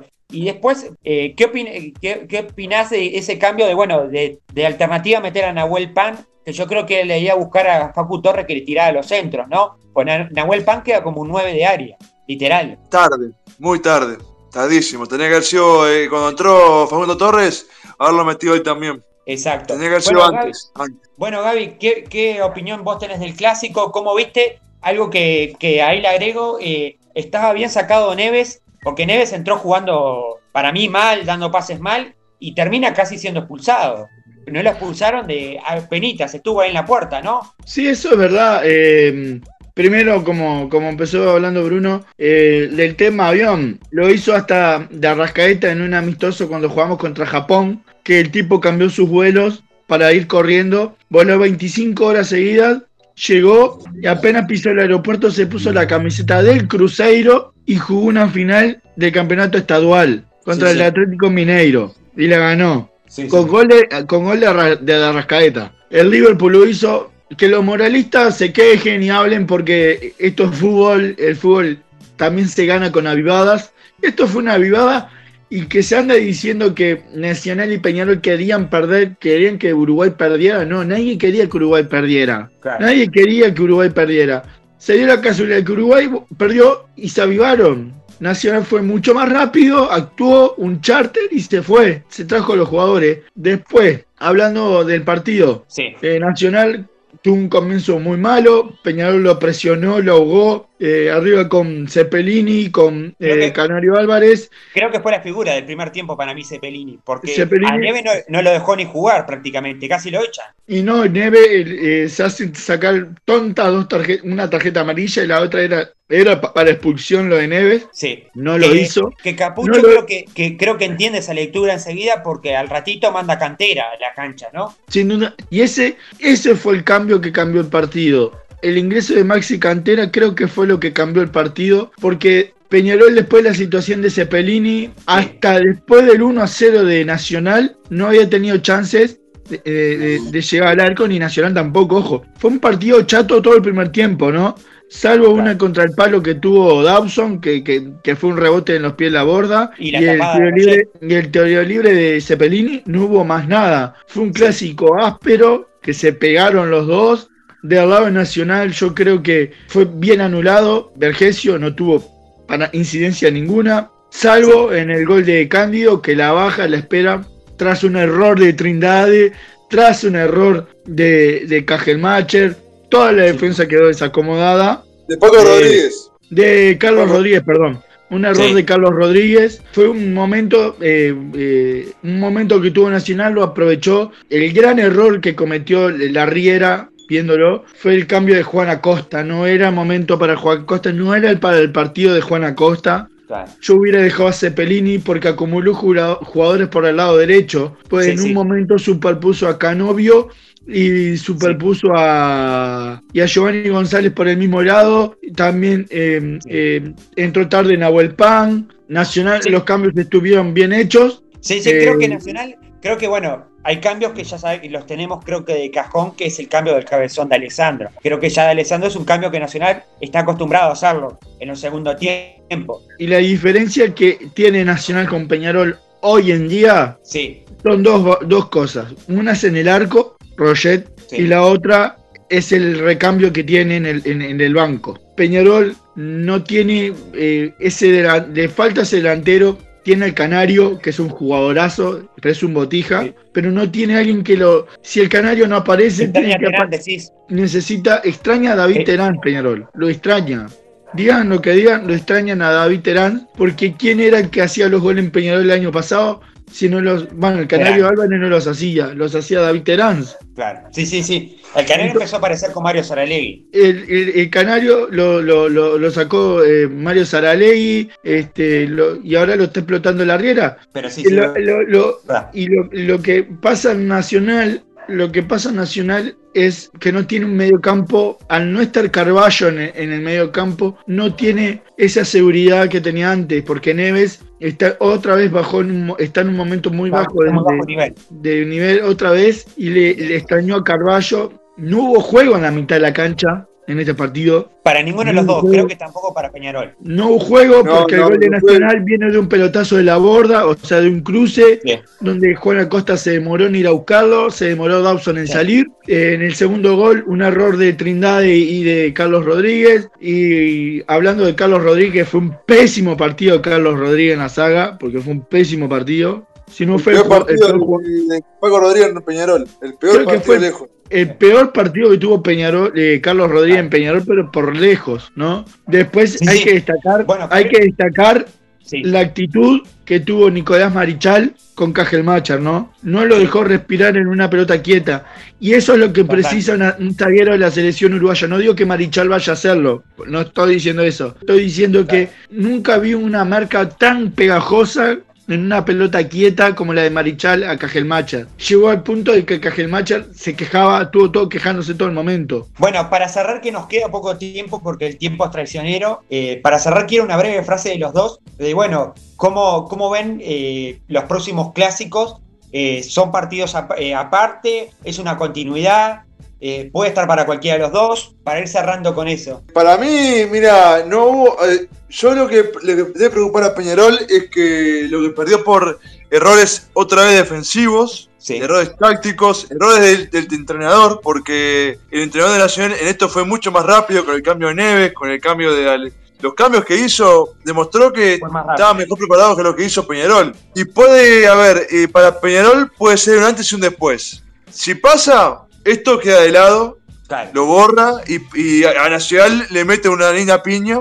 O sea, la piña que le dio Nacional a Peñarol se la devuelve. Y si y pasa que Nacional Ah, ahí creo que se termina el ciclo de Arriera y Peñarol se mete en una linda crisis futbolística. Perfecto, Gaby, para cerrar. Como decía Bruno, yo creo que también eh, me parece que mm, esto se resuelve en 90 minutos por la Copa Sudamericana. Si Nacional pierde, queda afuera, eh, tambalea Capucho, por más que vaya primero, tambalea. Sí. Eh, aunque viene jugando, viene mejorando. Y si gana, queda afuera Peñarol, no es que tambalea la Riera, Charre Arriera se va de Peñarol y ahí yo creo que Peñarol va a ir firmemente y va a ir por Diego Aguirre y va, y va, Rubio va a tener que aflojar y va a tener que hacer las paces y traer a Diego. Si Peñarol quiere volver a ser protagonista, tiene que traer un técnico fuerte. Y si Nacional quiere ganar, tiene que... no. Dijo que no con esta gestión, ¿no? Tenía entendido eso. Pero eh, yo, yo le pregunto a los hinchas de Peñarol, ¿qué prefieren? ¿Quedar afuera de la Sudamericana y a su vez dejar sin, o sea, o dejar afuera a Nacional Sudamericana y dejar afuera sin tri, porque si yo creo, yo creo que si Nacional pasa a Sudamericana, yo creo que podría estar preparado, no para ganarla, porque los equipos uruguayos estamos lejos, pero sí podría ir hasta por un tricampeonato y eso a la gestión Rubio no le viene bien. En su primer año como presidente, que Nacional gane un tricampeonato y que se vaya preparando, vaya rumbo a un quinqueño, a un futuro quinqueño, un posible quinqueño, sería un golpe desastroso para Peñarol porque viene muy mal gestionado desde lo económico, viene muy mal gestionado de lo social por unos temas X por afuera que no tienen nada que ver y unos temas dirigenciales que no, no, no, vienen muy... no Y deportivos ni hablemos, ¿no? Que Peñarol trajo jugadores. Vendió mucho y con lo que vendió para pagar deudas y no trajo jugadores. Exacto. Bueno, quiero agradecerles a los dos por esta, este espacio deportivo que tenemos en punto y coma y seguramente los vamos a reencontrar cuando vengan los clásicos de Copa Sudamericana y después cuando vengan las eliminatorias que nos vamos a poner al tanto con esto. Eh, les quiero agradecer a Bruno Curvelo y a Gabriel Pitamilio por estar ahí firme y por bueno ser nuestro equipo de Copa América, que bueno, lamentablemente se nos terminó otra vez eh, faltando dos partidos, así que bueno, eh, quiero agradecerles. Abrazo grande, Inti, muchas gracias por la invitación. Estaremos de, nuevo con los clásicos y bueno, esperar a ver qué pasa ahí en esos partidos. Bueno, muchas gracias, Inti, por la invitación y nos estaremos viendo después de la Copa Sudamericana.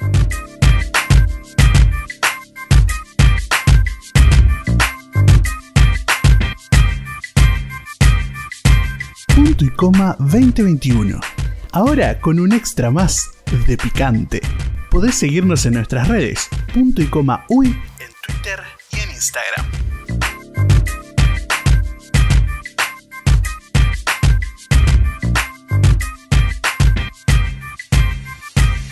Bueno, hoy nos toca hablar de un tema que me fascina. Voy a dar un poco de contexto antes porque en Uruguay el 10 de diciembre de 2013 se aprueba una ley que regula el mercado de la planta más linda. Hablamos del cannabis, por supuesto, que cuando la venta comenzó en julio de 2017 había 4.959 inscriptos para comprar cannabis en la farmacia. Y hoy en día somos 43.851 los adquirientes de cannabis en farmacia. El cannabis se puede consumir de distintas maneras, una de ellas es la comida. ¿Y qué mejor persona para hablar de comida y cannabis que un chef, sommelier, comunicador que participa en el magazine día a día y conductor de tu chef personal, que en su Instagram tiene un tutorial para hacer manteca canábica. Hoy con nosotros en punto y coma Jesús Graña. ¿Cómo estás Jesús? Buenas tardes, ¿cómo le va? Muy, muy bien. Qué tremenda presentación.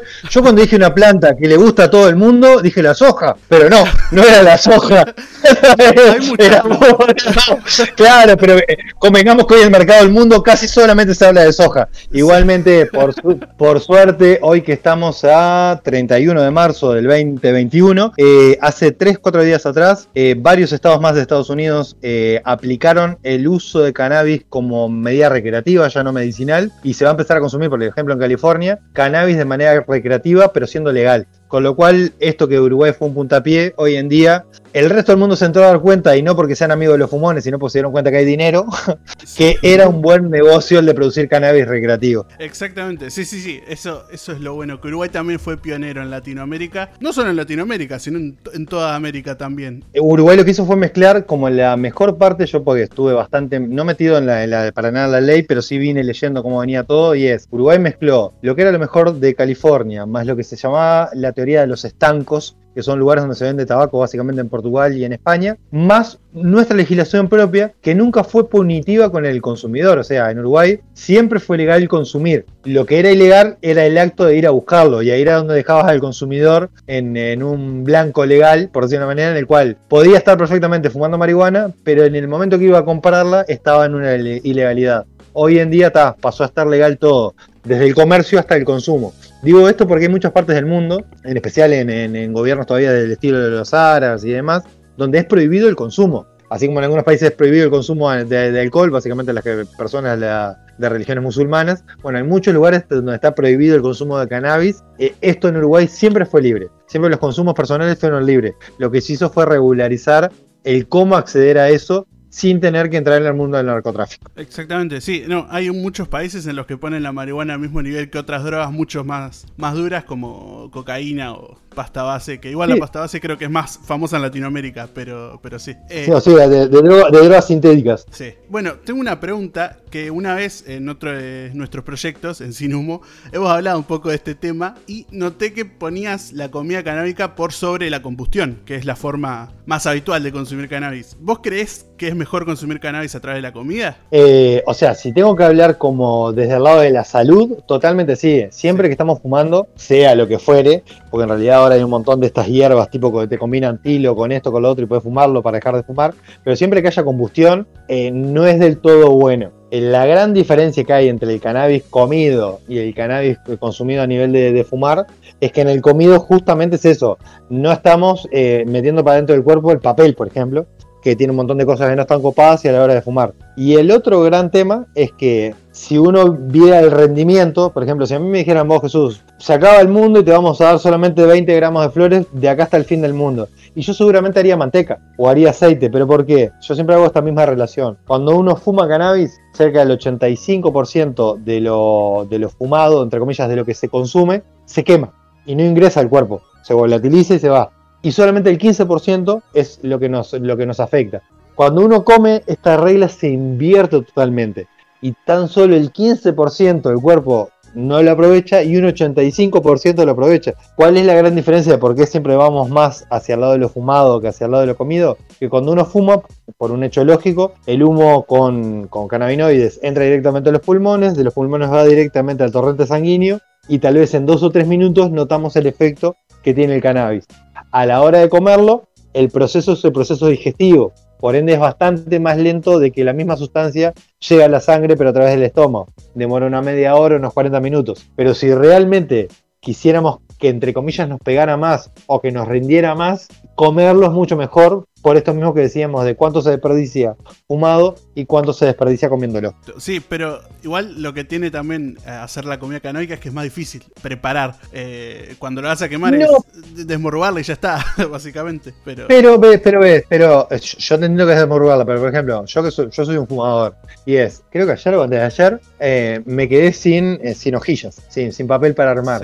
Y no tengo en mi casa, yo no soy ni de bongs ni de otro sistema. Casi siempre fumo sobre papel. Y tenía frente a mí eh, unas lindas flores, pero que al no tener en qué ponerla, no había chance de que pudiera consumirlo. Si en ese momento yo hubiera tenido quizás manteca preparada en mi heladera, me untaba una tostada, me comía una tostada untada con manteca canábica, quizás hasta bebiéndome un vino o lo que fuera, y iba a lograr el mismo efecto, quizás en 20 minutos, en media hora, pero iba a lograr el mismo efecto el hecho de, fumarlo implica que siempre tengamos que tener, por ejemplo, papel de armar a mano. O que tengamos que tener fuego a mano. El hecho de consumirlo, por ejemplo, a través de una manteca o un aceite, una vez que vos lo preparaste, quizás te da un poquito más de trabajo en el inicio, que es mucho más fácil picar. Pero si yo te digo que para transformar 10 gramos de flores en manteca necesitamos una hora y media, pero para transformar 10 gramos de flores en X cantidad de porros no convencionales, deben ser unos 12 o unos 15, eh, te lleva X cantidad tanto más de tiempo, mm, es más o menos similar el tiempo. Lo que pasa es que, claro, la manteca vos no la preparás para hacer la consumición de una porción, preparás para consumir más. En el caso del, porro armado, del cigarrillo armado de marihuana, es algo que lo vas a consumir en el momento. Entonces viene por ahí, creo que la gente siempre opta más por ese lado. Fuera del tema de la ansiedad, obviamente. Yo acabo de llegar ahora a casa de trabajar, tenía uno armado, lo prendí y tres minutos después puedo estar hablando de esto habiendo ya tenido sustancias psicoactivas en sangre porque vino de los pulmones. Quizás comido tendría que haber tenido un poquito más de paciencia. Creo que estamos todos en el mismo estado entonces, pero... Muy bien. A, Inti ya, lo vi comiendo gomitas, se ve que ya él está en lo que viene después. Ya está en el bajón posterior. No, yo estaba comiendo gomita nada más. Bueno, sí, sí, sí. Bien, la inocencia. Ah, una cosa en el tutorial de manteca canónica que tenés en tu perfil de Instagram, vi que vos hacías directamente, después de, las flores desmorrugadas, meterla en la manteca en el baño María, pero yo he visto muchos tutoriales, aparte en YouTube, que hacen antes un proceso que la ponen en el horno y la sacan. No, no sé si conocés ese proceso y si es necesario o solo con tu método funciona. Mirá, el tema es así, o sea, y esto quizás no, no yo, pero el papá de Inti, que algo entiende de química farmacéutica, podría llegar a explicarlo bien, y es, eh, los cannabinoides, el CBD, el CBN, el THC y demás, son liposolubles, o sea, son sustancias que son solubles en materias grasas. Entonces, ¿por qué se hace manteca? Justamente porque la manteca es una grasa. ¿Por qué se hace aceite canábico casi siempre? Por lo mismo. Entonces es, si uno mete una flor en un vaso de agua y se prepara un té, quizás con un té caliente todavía sí, pero si no, no, no vaya a pegar nada, porque no hay manera de extraerle a esa flor lo que hace que sea psicoactiva en agua, sí en aceite y en manteca. Entonces, para mí el tema de llevarlo al horno no le agrega nada químicamente o por lo menos físicamente. Y mi experiencia, que llevo unos cuantos años ya dentro de, la materia, es que cuando haces una manteca que esté bien hecha o cuando haces un aceite que esté bien hecho, inclusive no quemas la marihuana, que eso es otra de las cosas que pasaba. Cuando yo era muy pendejo, se preparaban ya mantecas en base a porro paraguayo prensado, que era una porquería, pero que tal era lo que había. Y me acuerdo que cocinábamos la manteca literalmente, o sea, era como que poníamos manteca al fuego, le poníamos marihuana adentro, la picábamos y cocinábamos esta manteca. Y se obtenía obviamente una manteca que era psicoactivo, pero generalmente cuando el THC en especial supera ciertas temperaturas y se cocina, se transforma en otro tipo de moléculas que sí son psicoactivas, pero no con el efecto THC. Entonces aquellas mantecas de marihuanas cocinadas, por decir una manera, generaban un efecto que yo siempre digo que es eh, pónganse la palma de la mano sobre la nuca y eh, echen la nuca hacia adelante, esa sensación de pesadez de cuando hay presión baja o de cuando uno tiene la presión baja, bueno, eh, es el pegue atrás de la nuca y de la nuca para abajo. Entonces, generar mantecas que eran psicoactivas, pero con un pegue que te dejaba para estar de cama o para mirar una película de Kubrick durante tres horas tirado en un sillón, pero no quizás para interactuar con otras personas. Cuando las mantecas de cannabis o los aceites se hacen a baño María, que quiere decir que nunca la manteca superó los 100 grados o el aceite superó los 100 grados, la extracción que lo hay de los cannabinoides es de una manera como mucho más pura. Pasó ese THC que estaba en la flor a la manteca sin haber sido degradado por el calor, básicamente. Entonces, a la hora nosotros de comerlo, por ejemplo, untando una tostada, estamos consumiendo ese THC casi que en el estado natural que estaba en la flor. Si hubiéramos cocinado la manteca, hubiéramos tenido cambios químicos y físicos en esas moléculas de THC, de CBN y de CBD. Entonces, por eso para mí, yo no, quizás sea un poco detractor de la cocinada o de llevar al horno, porque básicamente vamos a, vamos a superar la temperatura de 100 grados. Entonces, estas moléculas, que por eso un químico lo explicaría mejor, se degradan. Causan un efecto psicoactivo, pero no es el efecto que buscamos en especial los que somos fumadores de flores, que creo que ya todos buscamos la risa, esto, lo otro, pero nadie quiere fumar una flor o consumir algo de cannabis para quedarse en un sillón aletargado como si fuera una babosa. O sea, a todos nos gusta la, sensación de, como de sonrisa, la sensación de, estar con un poco más volátil de la imaginación y de que los sentidos aumenten, pero a nadie le gusta como el plastón, plastón, por decirlo de una manera. Entonces, por eso es que la idea es que obteniéndolas a través de Baño María, a mi gusto, logramos, si lo otro lo queremos, lo podemos tener. En la medida que uno en vez de fumarse un, cigarrillo de marihuana, se fume cinco, el plastón va a venir, no hay ninguna duda. En la medida de que hagas brownies de marihuana y te comas en vez de la porción que equivale a una persona, te comas la que equivale a cuatro, también vas a terminar con ese plastón. Pero ya es una decisión del consumidor. Cuando la manteca o el aceite no están bien preparados, necesariamente llegamos al consumidor a que eso, a que lo que vaya a comer con esas dos aceites o manteca cocinado sea el plastón. Sí, te va a venir la psicoactividad, te vas a reír un rato, pero vas a querer quedarte en un sillón eh, mirando la trilogía del Señor de los Anillos. Sí, como una. Ah, igual hay índicas fuertes que en combustión también funcionan así a veces, pero, pero entiendo lo que decís. Igual, una pregunta: ¿se puede quemar la marihuana y que ya se vaya todo el THC y no pegue? ¿O siempre el, el resultado de quemarla es ese? O sea, nunca se. Nunca, o sea, cambia cuando la quemas la totalidad de las moléculas de THC, pero sí un montón se degradan. Entonces, no hay manera de quemar, no, es cuestión de quemarlo, porque no es que, parafraseando a Drexler, nada se pierde, todo se transforma. Ese THC no es que se va a transformar en algo que no sirva. Seguramente a esa molécula de THC, por el hecho de la combustión, se le suman un par de moléculas de carbono, alguna molécula extra de oxígeno, se transforma en una molécula de otro estilo, un poco más grande, que siga siendo psicoactiva. Pero generalmente, por lo menos lo comprobado de manera empírica y algo de lo que he leído, es que ese otro tipo de moléculas del THC degradado por altas temperaturas llevan necesariamente a eso, como me decías, de índicas muy poderosas. Pero llevan a eso con consumos muy livianos. Eh, en esa índica poderosa vos podés nivelar si te querés pegar siete pitadas o una sola. Y, en los que somos fumones eh, viejos como yo, yo tengo 43 y consumo marihuana desde que tengo 16 años. Tengo más años de consumidor de marihuana que de adulto mayor. Y sí, sí, y fumo flores porque soy de los primeros que arrancó con el tema de las flores antes que fuera del todo legal. Fumo flores creo que tengo 26 años o 25 años, tengo 43, o sea, llevo más de 18 años consumiendo flores. Las primeras eran aquellas que conseguíamos con la semillita que venía del prensado, la tirábamos y veía qué era lo que salía. Hoy en día ya tenemos toda la parafernaria de poder elegir cuál gustos de helados, qué queremos. Que nos pegue para arriba, que nos pegue para abajo, que tenga gusto a frutilla, que tenga gusto a limón, que tenga esto, que tenga lo otro, que sean autoflorecientes. Lo que nos pasaba antes también era que aquella semillita de paraguayo crecía divino, le veíamos crecer fascinados con la hoja aquella que simboliza Marley, y en un momento decía, es macho, y no servía por una miércoles la planta esa, totalmente. Hoy en día la tecnología nos permite un montón más de cosas. Yo creo que es eso, es, no se degrada a tal punto de que no sirva para nada, pero quizás no conseguimos lo que estemos buscando, salvo que necesariamente estemos buscando ese plastón. Bien, ahora quiero pasar a una pregunta que no, tiene mucho que ver con la cocina canábica, tiene más que ver con la historia eh, que vos tenés. Y pues yo soy un privilegiado, la verdad, porque también soy joven y nunca consumí prensado. No sé cuál sería la, diferencia entre prensado y flores. Sé que obviamente el prensado tiene cosas malas para, para el contrabando. Para, y además genera, genera muy mal olor. Y Por eso estaban gusto. Exactamente. Bueno, la, idea que tenga mal olor es para que no se detecte en, las fronteras. Pero, ¿cuál es la diferencia entre los efectos de buenas flores y un prensado barato? Y bueno, mira, lo, primero era el prensado antiguamente se dividía como en dos grandes familias. Era el prensado normal, que le decíamos paraguayito, prensado no sé qué, y dos por tres apareció una cosa que le decíamos el pinito.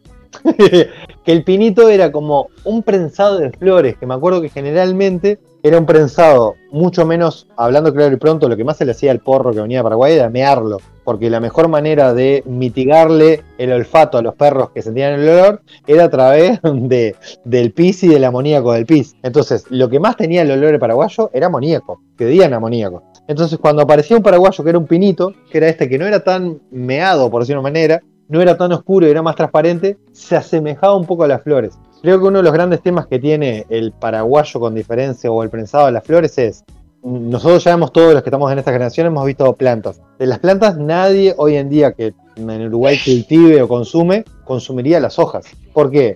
Porque las hojas justamente lo que agregan es más que mucha cantidad de volumen, pero la gran mayoría de THC y de lo que funciona está en la flor. ¿Qué era lo que tenía el prensado? Es que en el prensado venía todo, venía la rama, la hoja, la tierra, la semilla, la flor. Entonces, aquel THC venía con todo. Es más, cuando éramos pendejos y no entendíamos nada, venían prensados que venían con un hongo blanco por, por afuera, que hoy en día si lo vería me caería para atrás tipo condorito, y nosotros queríamos que aquello era mejor, y en realidad era que aquel porro se estaba pudriendo. Y nos fumábamos hasta ese hongo blanco, que ahí te venían tremendas toses, alergia, decía, no, este, este me hizo alergia, no, te hizo alergia el hongo blanco que te fumaste por fuera. Entonces la gran diferencia quizás entre el prensado de antes y las flores de hoy es que a menor cantidad de humo, las flores son mucho más efectivas. O sea, hay mucha más cantidad de cannabinoides, de THC en una flor en un gramo de flor que en un gramo de prensado. ¿Por qué? Porque en este gramo de prensado hay todo esto que nombramos, hojas, esto, lo otro. Y como la mayor cantidad de concentración está en la flor, obviamente es eso. Entonces, cuando fumamos prensado, fumábamos mucho más quizás de lo que fumamos ahora en cantidad, o sea, en cantidad de humo para adentro porque para obtener el mismo efecto necesitábamos obviamente más cantidad. Las flores rinden un montón. Sí, sí, sí. Se, entiende que es mucho mejor. No sabía eso que traía hojas también, que, traía chalas eh, adentro del prensado. Mira, cuando recién empezó a aparecer en Uruguay, que creo que fue, mira, por el año 2008 o 2009, y si no de ser un poquitito antes, pero si no por ahí, la revista THC, que fue la primera gran revista argentina que empezó a venir con material informativo del cannabis. Hasta ese momento mi generación conseguía dos revistas, una se llamaba Cannabis y otra se llamaba, no me acuerdo qué nombre, muy así tipo fumanchero, que eran dos revistas españolas, que eran lo primero que venía de info, de cómo esto. Cuando aparece la, revista THC, empezaron a explicar, por ejemplo, porque en ese momento el prensado, en especial en Argentina, era moneda corriente, a cómo consumir prensado de mejor manera. Y me acuerdo que venían eh, como unos tutoriales dentro de la revista en el cual vos agarrabas el prensado, miren lo que voy a decir de raro, lo metías en agua tibia, lo desmorrugabas como en grandes partes, lo lavabas, retirabas todo el, como todo el honguito, le sacabas las hojas y dejabas secar. Yo alguna vez, una o dos veces hice esto, y aparecía como la flor, y se veía la plantita, y veías como todo, o sea, se, entraba como en prensados que eran obviamente que todavía estaban más tirando a lo que yo decía, hacer un pinito, hacer aquello más blanco clarito, que a lo otro que parece eh, como si fuera compost, como si fuera la comida que se le da a las vacas en los hilos, aquella planta toda prensada y a su vez casi tirando a podrida. Entonces, en esa revista empezaba a contarte ese tipo de cosas y ahí empezabas a descubrir yo me acuerdo que tal, que lo que fumabas del prensado era como una gran porquería, porque básicamente el prensado en Paraguay planteaban, obviamente ilegal, como hoy en día, grandes superficies, se cosechaba todo junto, plantas hembras, plantas macho, hojas, todo. Y en un sistema que aparecían en estas revistas que te mostraban, era como que talaban un árbol y le dejaban en el medio del árbol la posibilidad de tener una cuña. Metían mucho material de esto, lo apretaban entre dos ramas y lo dejaban ahí para generar los ladrillos. Y ahí mismo, como quedaban los ladrillos, les encajaban un, este líquido que sale maravilloso, que tiene mucho amoníaco, se volvían en fil y ahí viajaban. Exactamente, pero es, por ejemplo, eh, nosotros fumábamos prensado que entraba en tanques de combustible. Entonces, muchas veces el prensado eh, olía a gasoil. Eh, era increíble, porque venían grandes bolsas envueltas y envueltas, envueltas dentro de un tanque de combustible. Entonces, algo de aquel combustible toqueteaba aquello. Entonces, lo que nos metíamos para adentro tenía pis, resto de gasoil, hongos, esto, lo otro. Yo creo que hoy en día con el tema de la legalización y todo esto, el consumidor pasó a consumir algo que es de mucho mejor calidad, por ende es mejor para su salud, ni más vuelta que esa. Pero tal, la mayoría de los que somos viejos y tenemos más de 40, no nacimos en la época de las flores, nacimos en la época de, de la prensa, del prensado, del paraguayito, de todas las maneras que se podía llegar a decir. Donde era un tabú todo esto. Pero totalmente, y donde a su vez, eh, hoy en día hay un término que se usa mucho en cocina, en especial en Instagram, que es el famoso food porn, que es comida pornográfica. Es la asociación de la idea de que algo para comestible nos genera como una idea sexual. Bueno, para nosotros, ver fotografías de flores era como decir, vos, eh, esto es Holanda, esto es el otro lado del mundo. A su vez es eso. No, no, que sigue pasando eso de, del cannabis porn. Eh, en Instagram, por ejemplo, yo sigo muchas que hacen las moon rock, que es tipo bañarlas en, en, hashish y a las flores. No sé para qué igual, pero es, lindo de ver. Lo que pasa es que hoy en día llegamos a un punto en el cual se pasó de haber sibaritas, que eran personas que querían consumir para probar diferentes aromas. Vamos a hablarle. Yo cuando empecé a poder diferenciar entre tipos de flores, entre empezar a ver alguna que lo que era sativa, alguna que era índica, esto y lo otro, ya me asombraba con poder ver, en, cuando empezaron a ver las flores, empezaron, las primeras que empezaba a ver fueron por de la skunk, que era una variedad muy común, porque en general el porro paraguayo tenía mucho linaje de esa skunk, que es el típico olor a que tenemos asociado al porro paraguayo. Y es un olor bien típico de la skunk. Eh, entonces fue, me acuerdo que eran la skunk, la punto rojo y cuando empezaron a aparecer las primeras semillitas que algún atrevido traía de Holanda en unos collarcitos donde se podía tener o un grano de arroz con tu nombre o un collarcito donde venía un tubito de vidrio con tres semillitas de Holanda.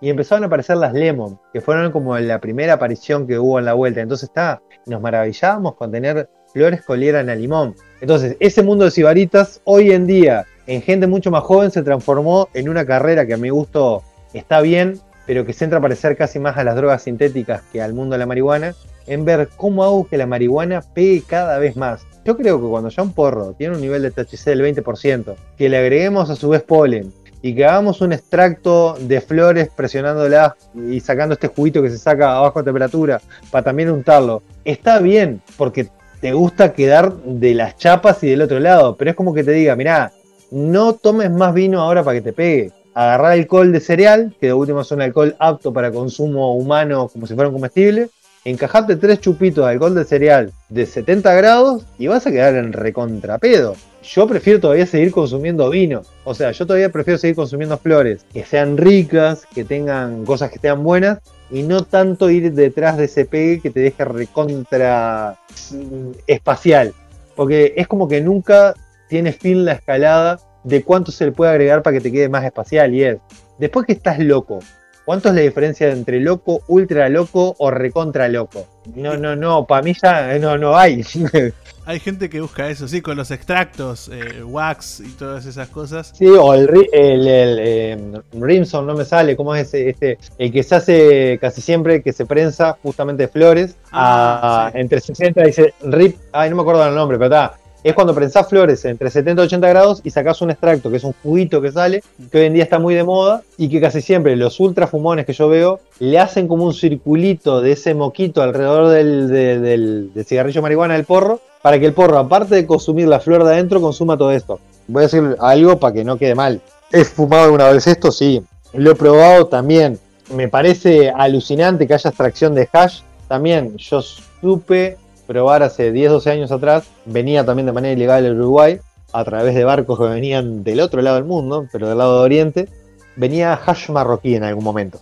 Y me acuerdo que era en la década de entre, sí, entre, ponele que entre el 2000 y el 2005. Y para nosotros era maravilloso hacer aquel choricito de hash, que hoy en día es bastante más común, pero para nosotros era una cosa del otro mundo. Ponerlo sobre una moneda, mirá lo que te voy a decir, quemarlo, ponerle un vaso por encima y que cuatro o cinco personas con un soretito que parecía de ratón, quedaba recontra locos.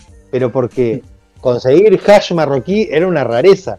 Hoy en día yo veo pibes, porque yo también sigo un montón de, fumancheros, que te hacen un porro con una flor que ya sabes que a la tercera pitada quedas mongólico. Y le ponen adentro un choricito de hash. Y por afuera le envuelven la vueltita del extracto. Entonces, amigo, si te picoteas tres pastillas de diazepam y te las mandas para adentro, más o menos vas a dar el mismo efecto. Entonces, me parece que está bien, pero es como se ha dejado, entre comillas, de respetar como el uso más recreativo de la planta y más natural, que es, tenés tremenda historia con una planta, que le cortás una flor, la dejas de secar un par de semanas, después le pegás dos pitadas y te deja en un estado que está de más.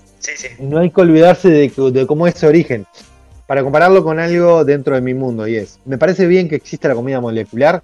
Sí, me parece copado, me parece un invento de la ciencia alucinante, me parece que el poder eh, disminuir una porción de paella de 30 gustos diferentes porque tiene cebolla, morrón, zanahoria, un montón de mariscos, transformar todo eso en un pedacito de gelatina del tamaño de un encendedor, me parece que es alucinante. Y cómo la ciencia logró llegar a eso y que vos te metas un pedacito de esa gelatina en la boca y cause sensorialmente en la boca casi todas las mismas sensaciones que la paella en su forma original a nivel de gusto, me parece que está bueno, sí.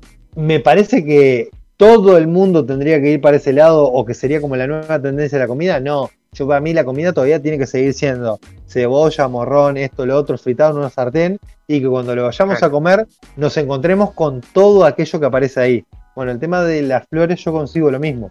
Me gusta hacia dónde está yendo con todo esto. Pero en la medida que el día de mañana sea más interesante fumar extractos y esto y lo otro que fumar flores en sí mismas, nos estamos perdiendo como el inicio de la cadena.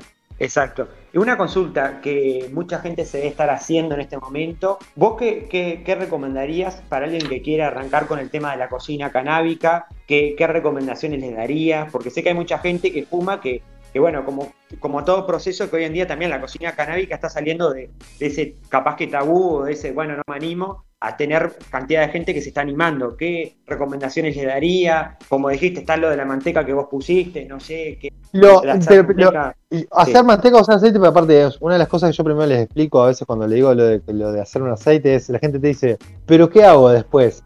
me aderezo una ensalada y yo les digo, ¿y por qué no? O sea, ¿por qué no para la hora de la cena, así como te vas a... o la hora del almuerzo, así como te tomarías una copa de vino porque sabes que va a tener una cierta afectación, ¿por qué no tener un aceite de oliva que lo hayas preparado, como aparecen esas recetas que yo tengo, eh, a baño María, con flores y demás?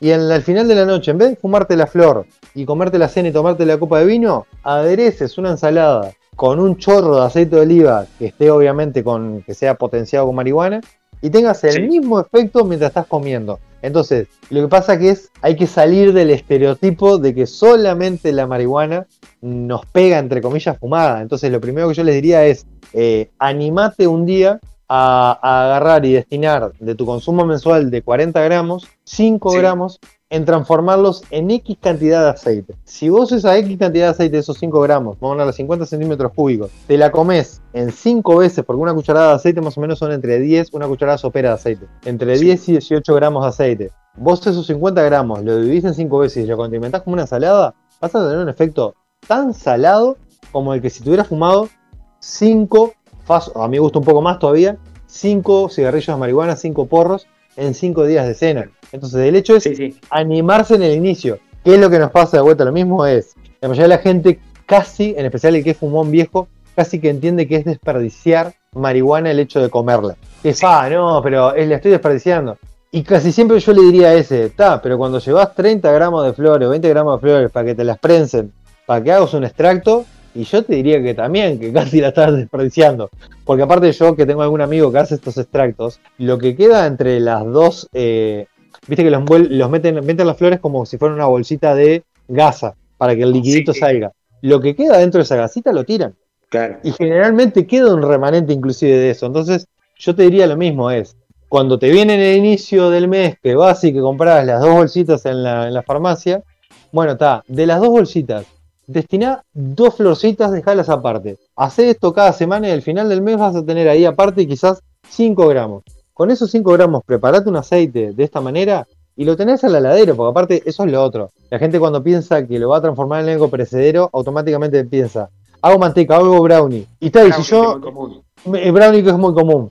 Y entonces está, y me, pero yo no me quiero eh, gastarme 5 gramos en un día. Y no, amigo, si haces la manteca y haces brownie, podés inclusive congelar cuadraditos de brownie que bancan en el freezer durante seis meses y decís, bueno, me hago una plancha de brownie porque me invertí 10 gramos de flores y me hice toda una plancha de brownie, las corté en cuadraditos, las envolví en steam, las puse en la heladera, si quise las congelé porque si las voy a consumir en seis meses las congelé, pero si las voy a consumir en el mes, la pongo en la heladera normal. Y en vez de llegar a la noche, ir y ver que armarme una florcita, llego a la noche, voy y me como un cubito, un brownie de esto, mientras estoy aplantándole la cena y esto y lo otro, y seguramente a los 40 minutos, la media hora, tengamos ese mismo colocón que si hubiéramos llegado, hubiéramos desmorrugado y hubiéramos fumado. Lo único que es es tener esa previsión, es tener ese término que se usa cocina que es la mise en place, que es tener todo pronto para en cocina. Bueno, lo mismo, si somos ibaritas de la marihuana y nos gusta empezar a probar con marihuana comida, bueno, entendamos que vamos a, tener que pasar ese momento de ansiedad en la cual queremos tener ya este producto para que nos pegue automáticamente. Que de última, si queremos eso y googleamos en Instagram, debe haber muchos proveedores de brownies locos por todos lados. Pero si lo queremos hacer en casa es, mientras estamos fumándonos ese, destinemos un poco de las flores de la semana o del mes a hacer un aceite. Entonces, entonces, estamos fumando, ya estamos con el colocón, estamos todos felices y estamos mientras tanto haciendo este aceitito o esta manteca, sabiendo que de hoy en adelante, en la semana, voy a tener guardado un tarrito de aceite de oliva o 100 gramos de manteca para esto justamente. Para llegar al final del día, de otro día, decir, vos, en vez de hoy enrolarme uno y fumarme uno, hice una manteca verde, porque aparte la manteca queda rica. Esto es lo otro. En cualquiera de los dos casos, tanto el aceite como la manteca, son ricos sensorialmente. O sea, si las flores son ricas, lo que se va a obtener también es rico.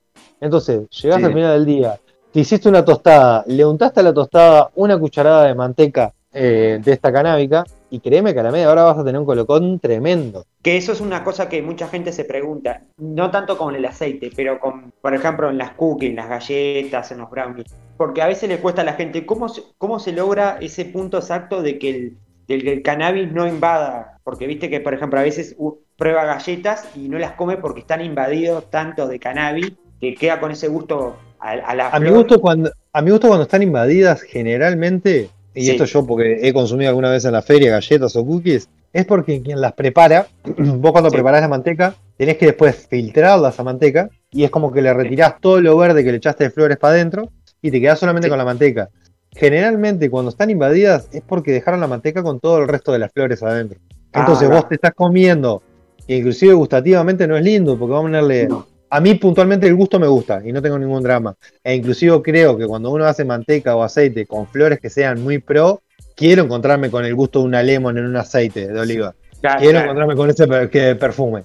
Pero el hecho es que lo que no es lindo gustativamente, en especial en las cookies y en los brownies, es encontrarse con, con, la marihuana físicamente, por decirlo de una manera. No con el gusto, sino con la sensación de estar mordiendo marihuana. ¿Por qué? Porque no es rico, porque no es linda en boca, porque un brownie, si uno se mete un pedazo de brownie para la boca, una cookie, y no tiene nada de esto, y solamente la mastica y demás, se disuelve todo en boca.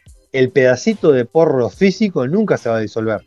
Entonces la sensación ahí es cuando para mí pasa a ser fea o que en realidad no está buena. Y si no queremos que nos invada, obviamente podemos aromatizar con canela o con vainilla, con cualquier cosa que tape el gusto. Yo lo que creo que lo que pasa es, si retiramos el exceso este de flores, o sea, lo que queda como de material físico, lo, quedamos, lo quedamos solamente con THC, ya de por sí la sensación cambia mucho. Y hay mucho menos de esa sensación que no está buena. Y lo otro es esto, cuando fumamos, sentimos perfectamente el gusto y toda la historia y todavía aparte sentimos gustos a quemado, porque de hecho el papel no tiene un rico olor quemado y un rico gusto quemado. Y sin embargo no nos quejamos, entonces es como que nos ponemos como más exigentes a la hora de comerlo. Claro, como que la comida es como que, bueno, uno se pone como, y más en las cosas dulces, creo que Exacto, pero es por eso, o sea, generalmente, por ejemplo, en Tristán Baja era eso, la mayoría de los brownies, vos los rompías y tenían adentro pedazos de ramitas de las flores. Y tal, es como que si yo te dijera, ¿El orégano en la comida te gusta? Sí. ¿Qué pasa si encima de una pizza, en vez de echarte hojitas de orégano, orégano picado, te echo la rama de orégano? ¿Está bueno? Y no. y no. Bueno, y acá es exactamente lo mismo. Nadie quiere encontrarse con la rama entera dentro de esa historia, con el pedacito de rama. Como nadie, por más que te encante el orégano sobre una mozzarella, va a querer encontrarse con la parte del cabo del orégano y no con las hojitas. Exacto, sí, sí. Exactamente. Y otra cosa también es como que con todo esto que estamos hablando de, bueno, del, cannabis como más aceptado en la sociedad, es como que se está abriendo esta nueva rama de la cocina, porque eh, como que antes no, no, se hacía, o por lo menos no se hacía tan público el tema de, la cocina canábica. ¿Vos cómo lo ves? ¿Crees que esto dentro de un tiempo pueda llegar a ser parte también de, capaz de, algún, de algún programa o de, algún, o, de, alguna cuenta de Instagram que haga cocina canábica, que muestre, no sé? ¿Cómo ves esto? Vos que estás en la comunicación. yo, yo creo que sí, Puntualmente lo que pasa es que hoy en día, eh, y también metiéndonos un poco en temas de, política actual, estamos en este momento en un momento en el cual volvió a estar sobre tela de juicio el uso del cannabis acá en Uruguay. Entonces, en muchas cosas que se venían potenciando como para ir para ese lado, en el momento que vuelve a aparecer en la tutela si es legal o no, si es esto o no, todas estas cosas que van a posterior de solamente fumar o de solamente usarlo, quedan como medias frenadas, porque si yo se me ocurre poner un emprendimiento mañana que podría ser como son los cafés de Holanda, eh, cafés canábicos. Pero si mañana me retroceden la legislación y no voy a poder vender nada que tenga que ver con eso, obviamente ya no es un buen negocio. Entonces creo que este momento quizás no es el terreno más fértil político para ahondar en eso. Pero es un negocio que en el resto del mundo está por todos lados. O sea, en los lugares donde está permitido el cannabis recreativo, hay asociado a eso el consumo en diferentes lados, porque si no, es como que solamente le permitimos al que lo quiere fumar que lo consuma, pero aquel que lo quiere tener comido no. Entonces Es, por, eh, ahí.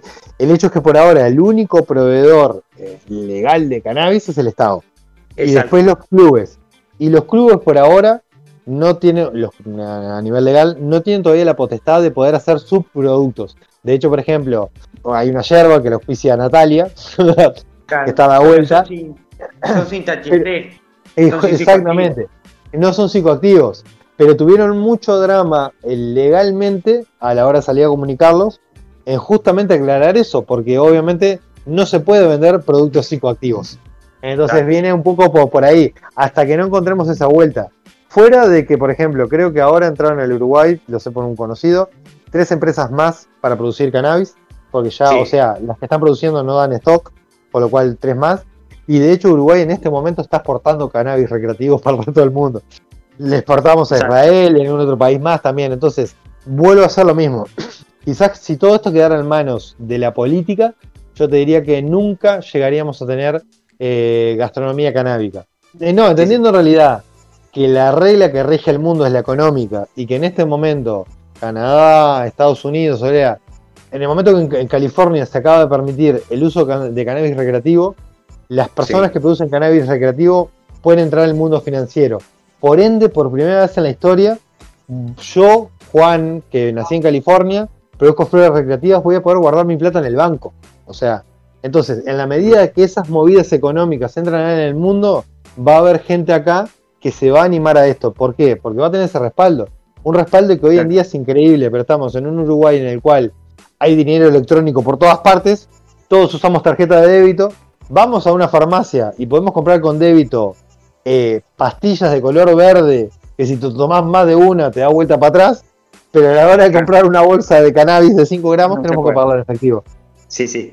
sí Entonces, creo que hay como un paralelismo acá entre las cosas que se van a ir permitiendo y las cosas que van a hacer negocio. Nadie quiere montar un negocio, vender brownies canábicos y mañana me pueden llevar en cana por esto. y está, y el, Instagram y todas las movidas que hay, todas juegan con la pillería. Porque inclusive el mismo amigo Instagram, en la medida que ve que yo sigo algún, algún no productor, algún consumidor de cannabis o algún eh, algún influencer del cannabis del Uruguay sigo en Instagram. Y la mayoría han tenido dramas grandes que les, dos por tres les bloquean sus cuentas o les dan de alta, porque en la medida de que la línea entre cuento esto pasa a ser apología, Instagram te bloquea. En la medida cuando la línea pasa a ser muestro a quizás estoy vendiendo, entonces yo creo que hoy en día el algoritmo todavía no se ha dado cuenta que cada vez que una palabra arranca por brownies, va para este lado. O sea, nadie quiere montar un negocio para vender brownies en Instagram. Está más que claro. Exacto. Pero, pero, pero creo que es eso. Necesitamos primero como el aval, lamentablemente, del poder económico, para que eso a su vez traiga el aval de que las empresas puedan hacer, para que después empiece lo otro. Pero creo que eh, es cuestión de, tiempo nada más. En especial porque se dieron cuenta de que hay dinero en esto. No, igual en Uruguay ya dio un paso, es que es importante, pero falta eh, que también tenemos, igual ahora con el COVID no se pueden hacer marchas, pero tendría que manifestarse un poco más la gente porque hay pasos que hace falta dar que no se han dado todavía. Lo que pasa es que no solamente hay pasos que faltan dar, sino hay que retrocesos. Antes de ayer yo leí en la prensa, salió en la prensa pública, así que no estoy diciendo nada raro, procesaron a un tipo de, creo que fue de Castillos, o de por ahí, eh, por tener tres plantas y 780 gramos de flores en su casa. Era un productor. No estaba anotado todavía eh, en el IRCA como autocultivador. Hasta hace dos años atrás, bajo la misma situación, eras pausible de una multa. Bajo esa misma situación, hoy dos años después, eh, vas en cana durante seis meses. Entonces, la línea hoy en día ha cambiado muchísimo. Entonces, siendo que cambió muchísimo, justamente por eso es que me parece que este pequeño retroceso. Pero volvemos a lo mismo el mundo en algún momento intentó legislar el alcohol y decir alcohol cero, el pi, y... Sí, estuvo la ley seca en su momento. Estuvo la ley seca. Y provocó eso, uno de los mayores contrabandos de alcohol ilegal de Estados Unidos de la historia, intoxicaciones por alcoholes ilegales tremendas, y a su vez un quiebre económico salado. Entonces, vuelvo a lo mismo. Como por suerte el tema del mercado también regula ciertas libertades, bueno, en la medida que más estados de Estados Unidos empiezan a adoptar el cannabis de uso recreativo como algo legal, que vean el negocio honesto, que este negocio ya está en Canadá, que se replique en más países de la Comunidad Económica Europea, bueno, eh, en algún momento Holanda intentó ir para atrás y se dio cuenta que no le servía y que su gran fuente de turismo era el turismo canábico. Bueno, yo creo que vamos a ir avanzando, pero bueno, como en muchas cosas, eh, acá en Sudamérica todavía la, ola de la libertad viene un poquitito atrasada, como la ola de un montón de cosas que están hoy en día en el mundo. Exacto. Bueno, para ir cerrando, eh, agradecerte Jesús, como siempre, la buena onda, la gentileza. Obviamente que la gente te puede ver. Eh, ¿Cuáles son los días que estás ahí en BTV, no? Día a día, ¿no? Hoy estoy en BTV en día a día. Eh, por ahora estoy lunes, miércoles y viernes. Generalmente eh, el programa es de 16.30 a 18. Mi bloque es de 17.30 a 18. Yo cierro la última media hora del programa. Pero seguramente en abril eh, pasas a estar todos los días. O sea, en breve estoy terminando de acomodar. En breve voy a estar de lunes a viernes. Hoy en día estoy lunes, miércoles y viernes. Y después todavía, si a alguien le interesa bichonearlos, en la plataforma de Nuevo Siglo, de Nuevo Siglo Now creo que se llama, que es una, una señal de cable, están colgados los 50, 60 programas que hice con tu chef personal. Con los famosos, que, le cocinabas a los famosos. Exactamente, que son el ciclo de entrevistas. Que Exacto. que Son entrevistas a domicilio en la cual iba a la casa de los famosos y básicamente les cocinaba en su casa eh, un menú adaptado al famoso y entre medio de esto hacía una entrevista a la cocina, que es como la, la otra punta. Mirá qué bueno. No, y además, eh, algo que también la gente nos dice, sos famoso por, por tus panes y porque te, ve, porque te ven siempre ahí que te quieren eh, agarrar todo lo que estás haciendo en la cocina ahí de día a día. Yo veo siempre en las historias que te están te, están pipeando para sacarte lo que, lo que haga, ¿no? Bueno, mira, es increíble, pero mm, la televisión tiene obviamente un montón como de protocolos hoy en día, pero generalmente a su vez la televisión de por sí tiene protocolos en sí mismo, que son, hay mucho respeto de las cosas que traen los invitados y demás.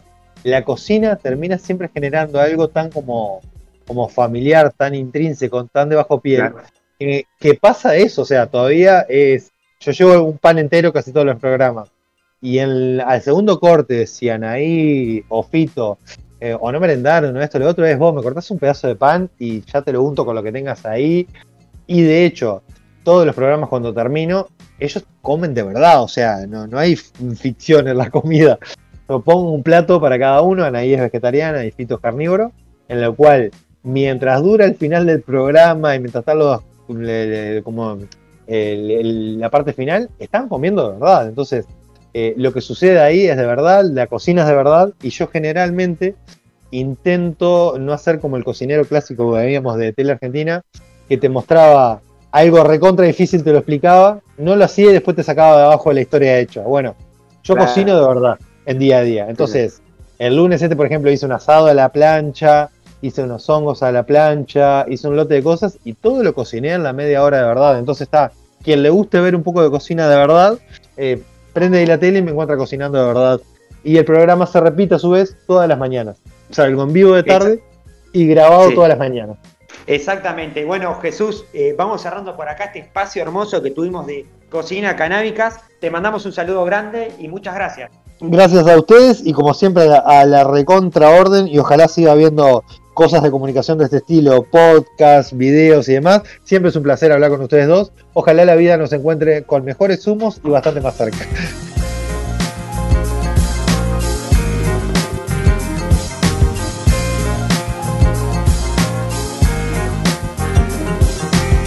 Bueno, llegamos al final de otro capítulo más que estuvo muy interesante.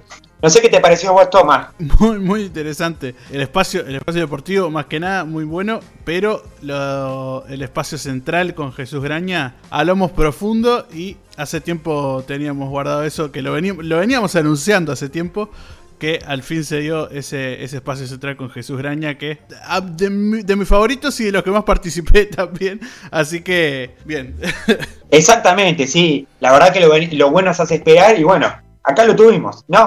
Sí, sí, sí. Acá estuvo Jesús Graña, que nos contó de todo y que, bueno, eh, esperemos que la gente también recomiende que pase el pique a los demás. Mirá, tengo un pique ahí de un cocinero que, estuvo en punto y coma y dijo esto, ¿verdad? No, nos dio consejos sobre historias viejas también de la gente que fumaba prensado. Porque es verdad. E, esta, esta nueva generación. La cultura del cannabis en Uruguay. Sí, la cultura. La cultura del cannabis en Uruguay. Jesús es de los no, iba a decir de los viejos, pero no, no está, está mal decir eso, de los sabios. de, los, sabios. Me, encanta cómo cambian las cosas, me encanta, me encanta. Me encanta cómo hace eso. Bueno, para ir cerrando, tenemos que agradecer porque nos llegó un regalo que muy pronto van a saber qué es, ¿no? Uh, muy pronto van a saber qué es porque va, va a ser un espacio de punto y coma también, así que muy, muy interesante. Y además también nos llegaron críticas por las redes sociales de nuestro Instagram que lo tenemos muy tirado. Y vamos a hacer un reel. Vamos a hacer un reel de uh, esto, ¿no? Vamos a hacer reel. Eh, ¿Le puedo explicar a la gente que no sabe lo que es un reel? Porque hay gente que no sabe. Y si no sabe lo que es TikTok es mucho más difícil de explicar. Así que yo solo voy a decir que es como un TikTok en Instagram. Eso, eso más que nada. Pero. Exactamente. Ya si no saben lo que es TikTok es dificilísimo explicar. ¿Usted con cuál se queda? ¿Con TikTok o con Instagram? Yo Con Reel. Yo soy... ¿Con TikTok o con? No, los Reels de Instagram no me gustan mucho, pero yo miro TikTok todo el tiempo. Yo, mi, mi, mi For You page está, Un centennial. Yo soy un centennial, sí, sí. Mirá que bueno, en, en, TikTok hay de todas las edades. Pasa que hay comunidades, hay que encontrar las comunidades en TikTok. Es, es muy... ¿Y usted qué comunidad es? Ah, todas. Esto es interesante. Todas. Porque ah, usted mi For You page es memes eh, política, política internacional, memes y después política de vuelta. es rarísimo el For You page. Pero, pero sí, sí, sí. Así que declaraciones fuertes del destripador de consola, eh, hombre que distorsiona el sonido acá punto y coma, que nos hace quedar perfectos, ah, porque hablamos como sale. Pero está eh, ¿Qué recomendación le haría a alguien que no tiene TikTok? Vamos a arrancar por ahí. Que se lo descargue. Que se lo descargue pero que no se por el primer TikTok. El primer TikTok que te aparece es uno de prueba que te pone TikTok para ver tus gustos. Lo que hay que hacer es dejar apretado el, dedo en la pantalla hasta que te aparezcan unas opciones y poner no me interesa, si es que no te interesa ese contenido. Y a lo, que te a lo que te interesa darle me gusta y así TikTok va aprendiendo. Así funcionan los algoritmos. Hay que enseñarle, hay que enseñarle. exactamente, así que bueno. Bueno, también tenemos, sabemos que usted familiarmente tiene una TikToker. ¿Cómo, así, ¿Cómo se dice? ¿Cómo es que se dice? TikToker se dice, sí, sí, sí, se dice TikToker. Sí, No lo dije mal, por las dudas. Estoy aprendiendo el nuevo vocabulario, es impresionante. bueno, es impresionante. Para cerrar este capítulo que Quiero aclarar que estamos grabando mucho contenido, ¿no? Sí. La producción se puso a sí, sí, sí. El otro día estuve con, el otro día estuve reunido con Mauro, ¿se acuerda Mauro que participó en esta producción? Se acuerda, sí, obvio que sí, participó con nosotros en la producción, así que sí, obvio. Participó de los dos lados, estuvo a nivel a nivel micrófono y a nivel eh, producción, fuera de aire, ¿no? ¿Se acuerda? Es verdad, es verdad, estuvo en el programa especial, el programa 10 de punto y coma. Sí, hicimos tertulia, hicimos tertulia sobre la pandemia y números económicos que, bueno, que Mauro, Mauro Amoroso nos dio. Y bueno, gran, eh, escucha de punto y coma y bueno, no se sigue de ese lado ahora. Estuvo en todos los lados. Jugó en toda, la, en toda la cancha. Es verdad, estuvo en todos los lados posibles, producción, lo puede, puede, citar el maestro, ¿no? Lo puede citar el maestro porque jugó por todos lados. la verdad que sí. Lo puede poner de arquero, delantero, no importa. Está, juega de todos lados. Y, no tiene problema. Sí, sí. No tiene problema, no tiene problema. Así que bueno, cerramos este espacio de, eh, iba a decir deportivo, mire, ya me. Yo estaba en una. Este capítulo, ya me está volviendo. Cerramos este capítulo más y bueno, eh, lamentablemente no llegamos con el tema de la interpelación que nos hubiera gustado indagar un poco más ver lo que salió en la interpelación, pero dejamos los audios de entrada para que escuchen un poco los actores principales que estuvieron en la interpelación. Así que bueno, nos reencontramos cuando hagamos más. Punto y coma.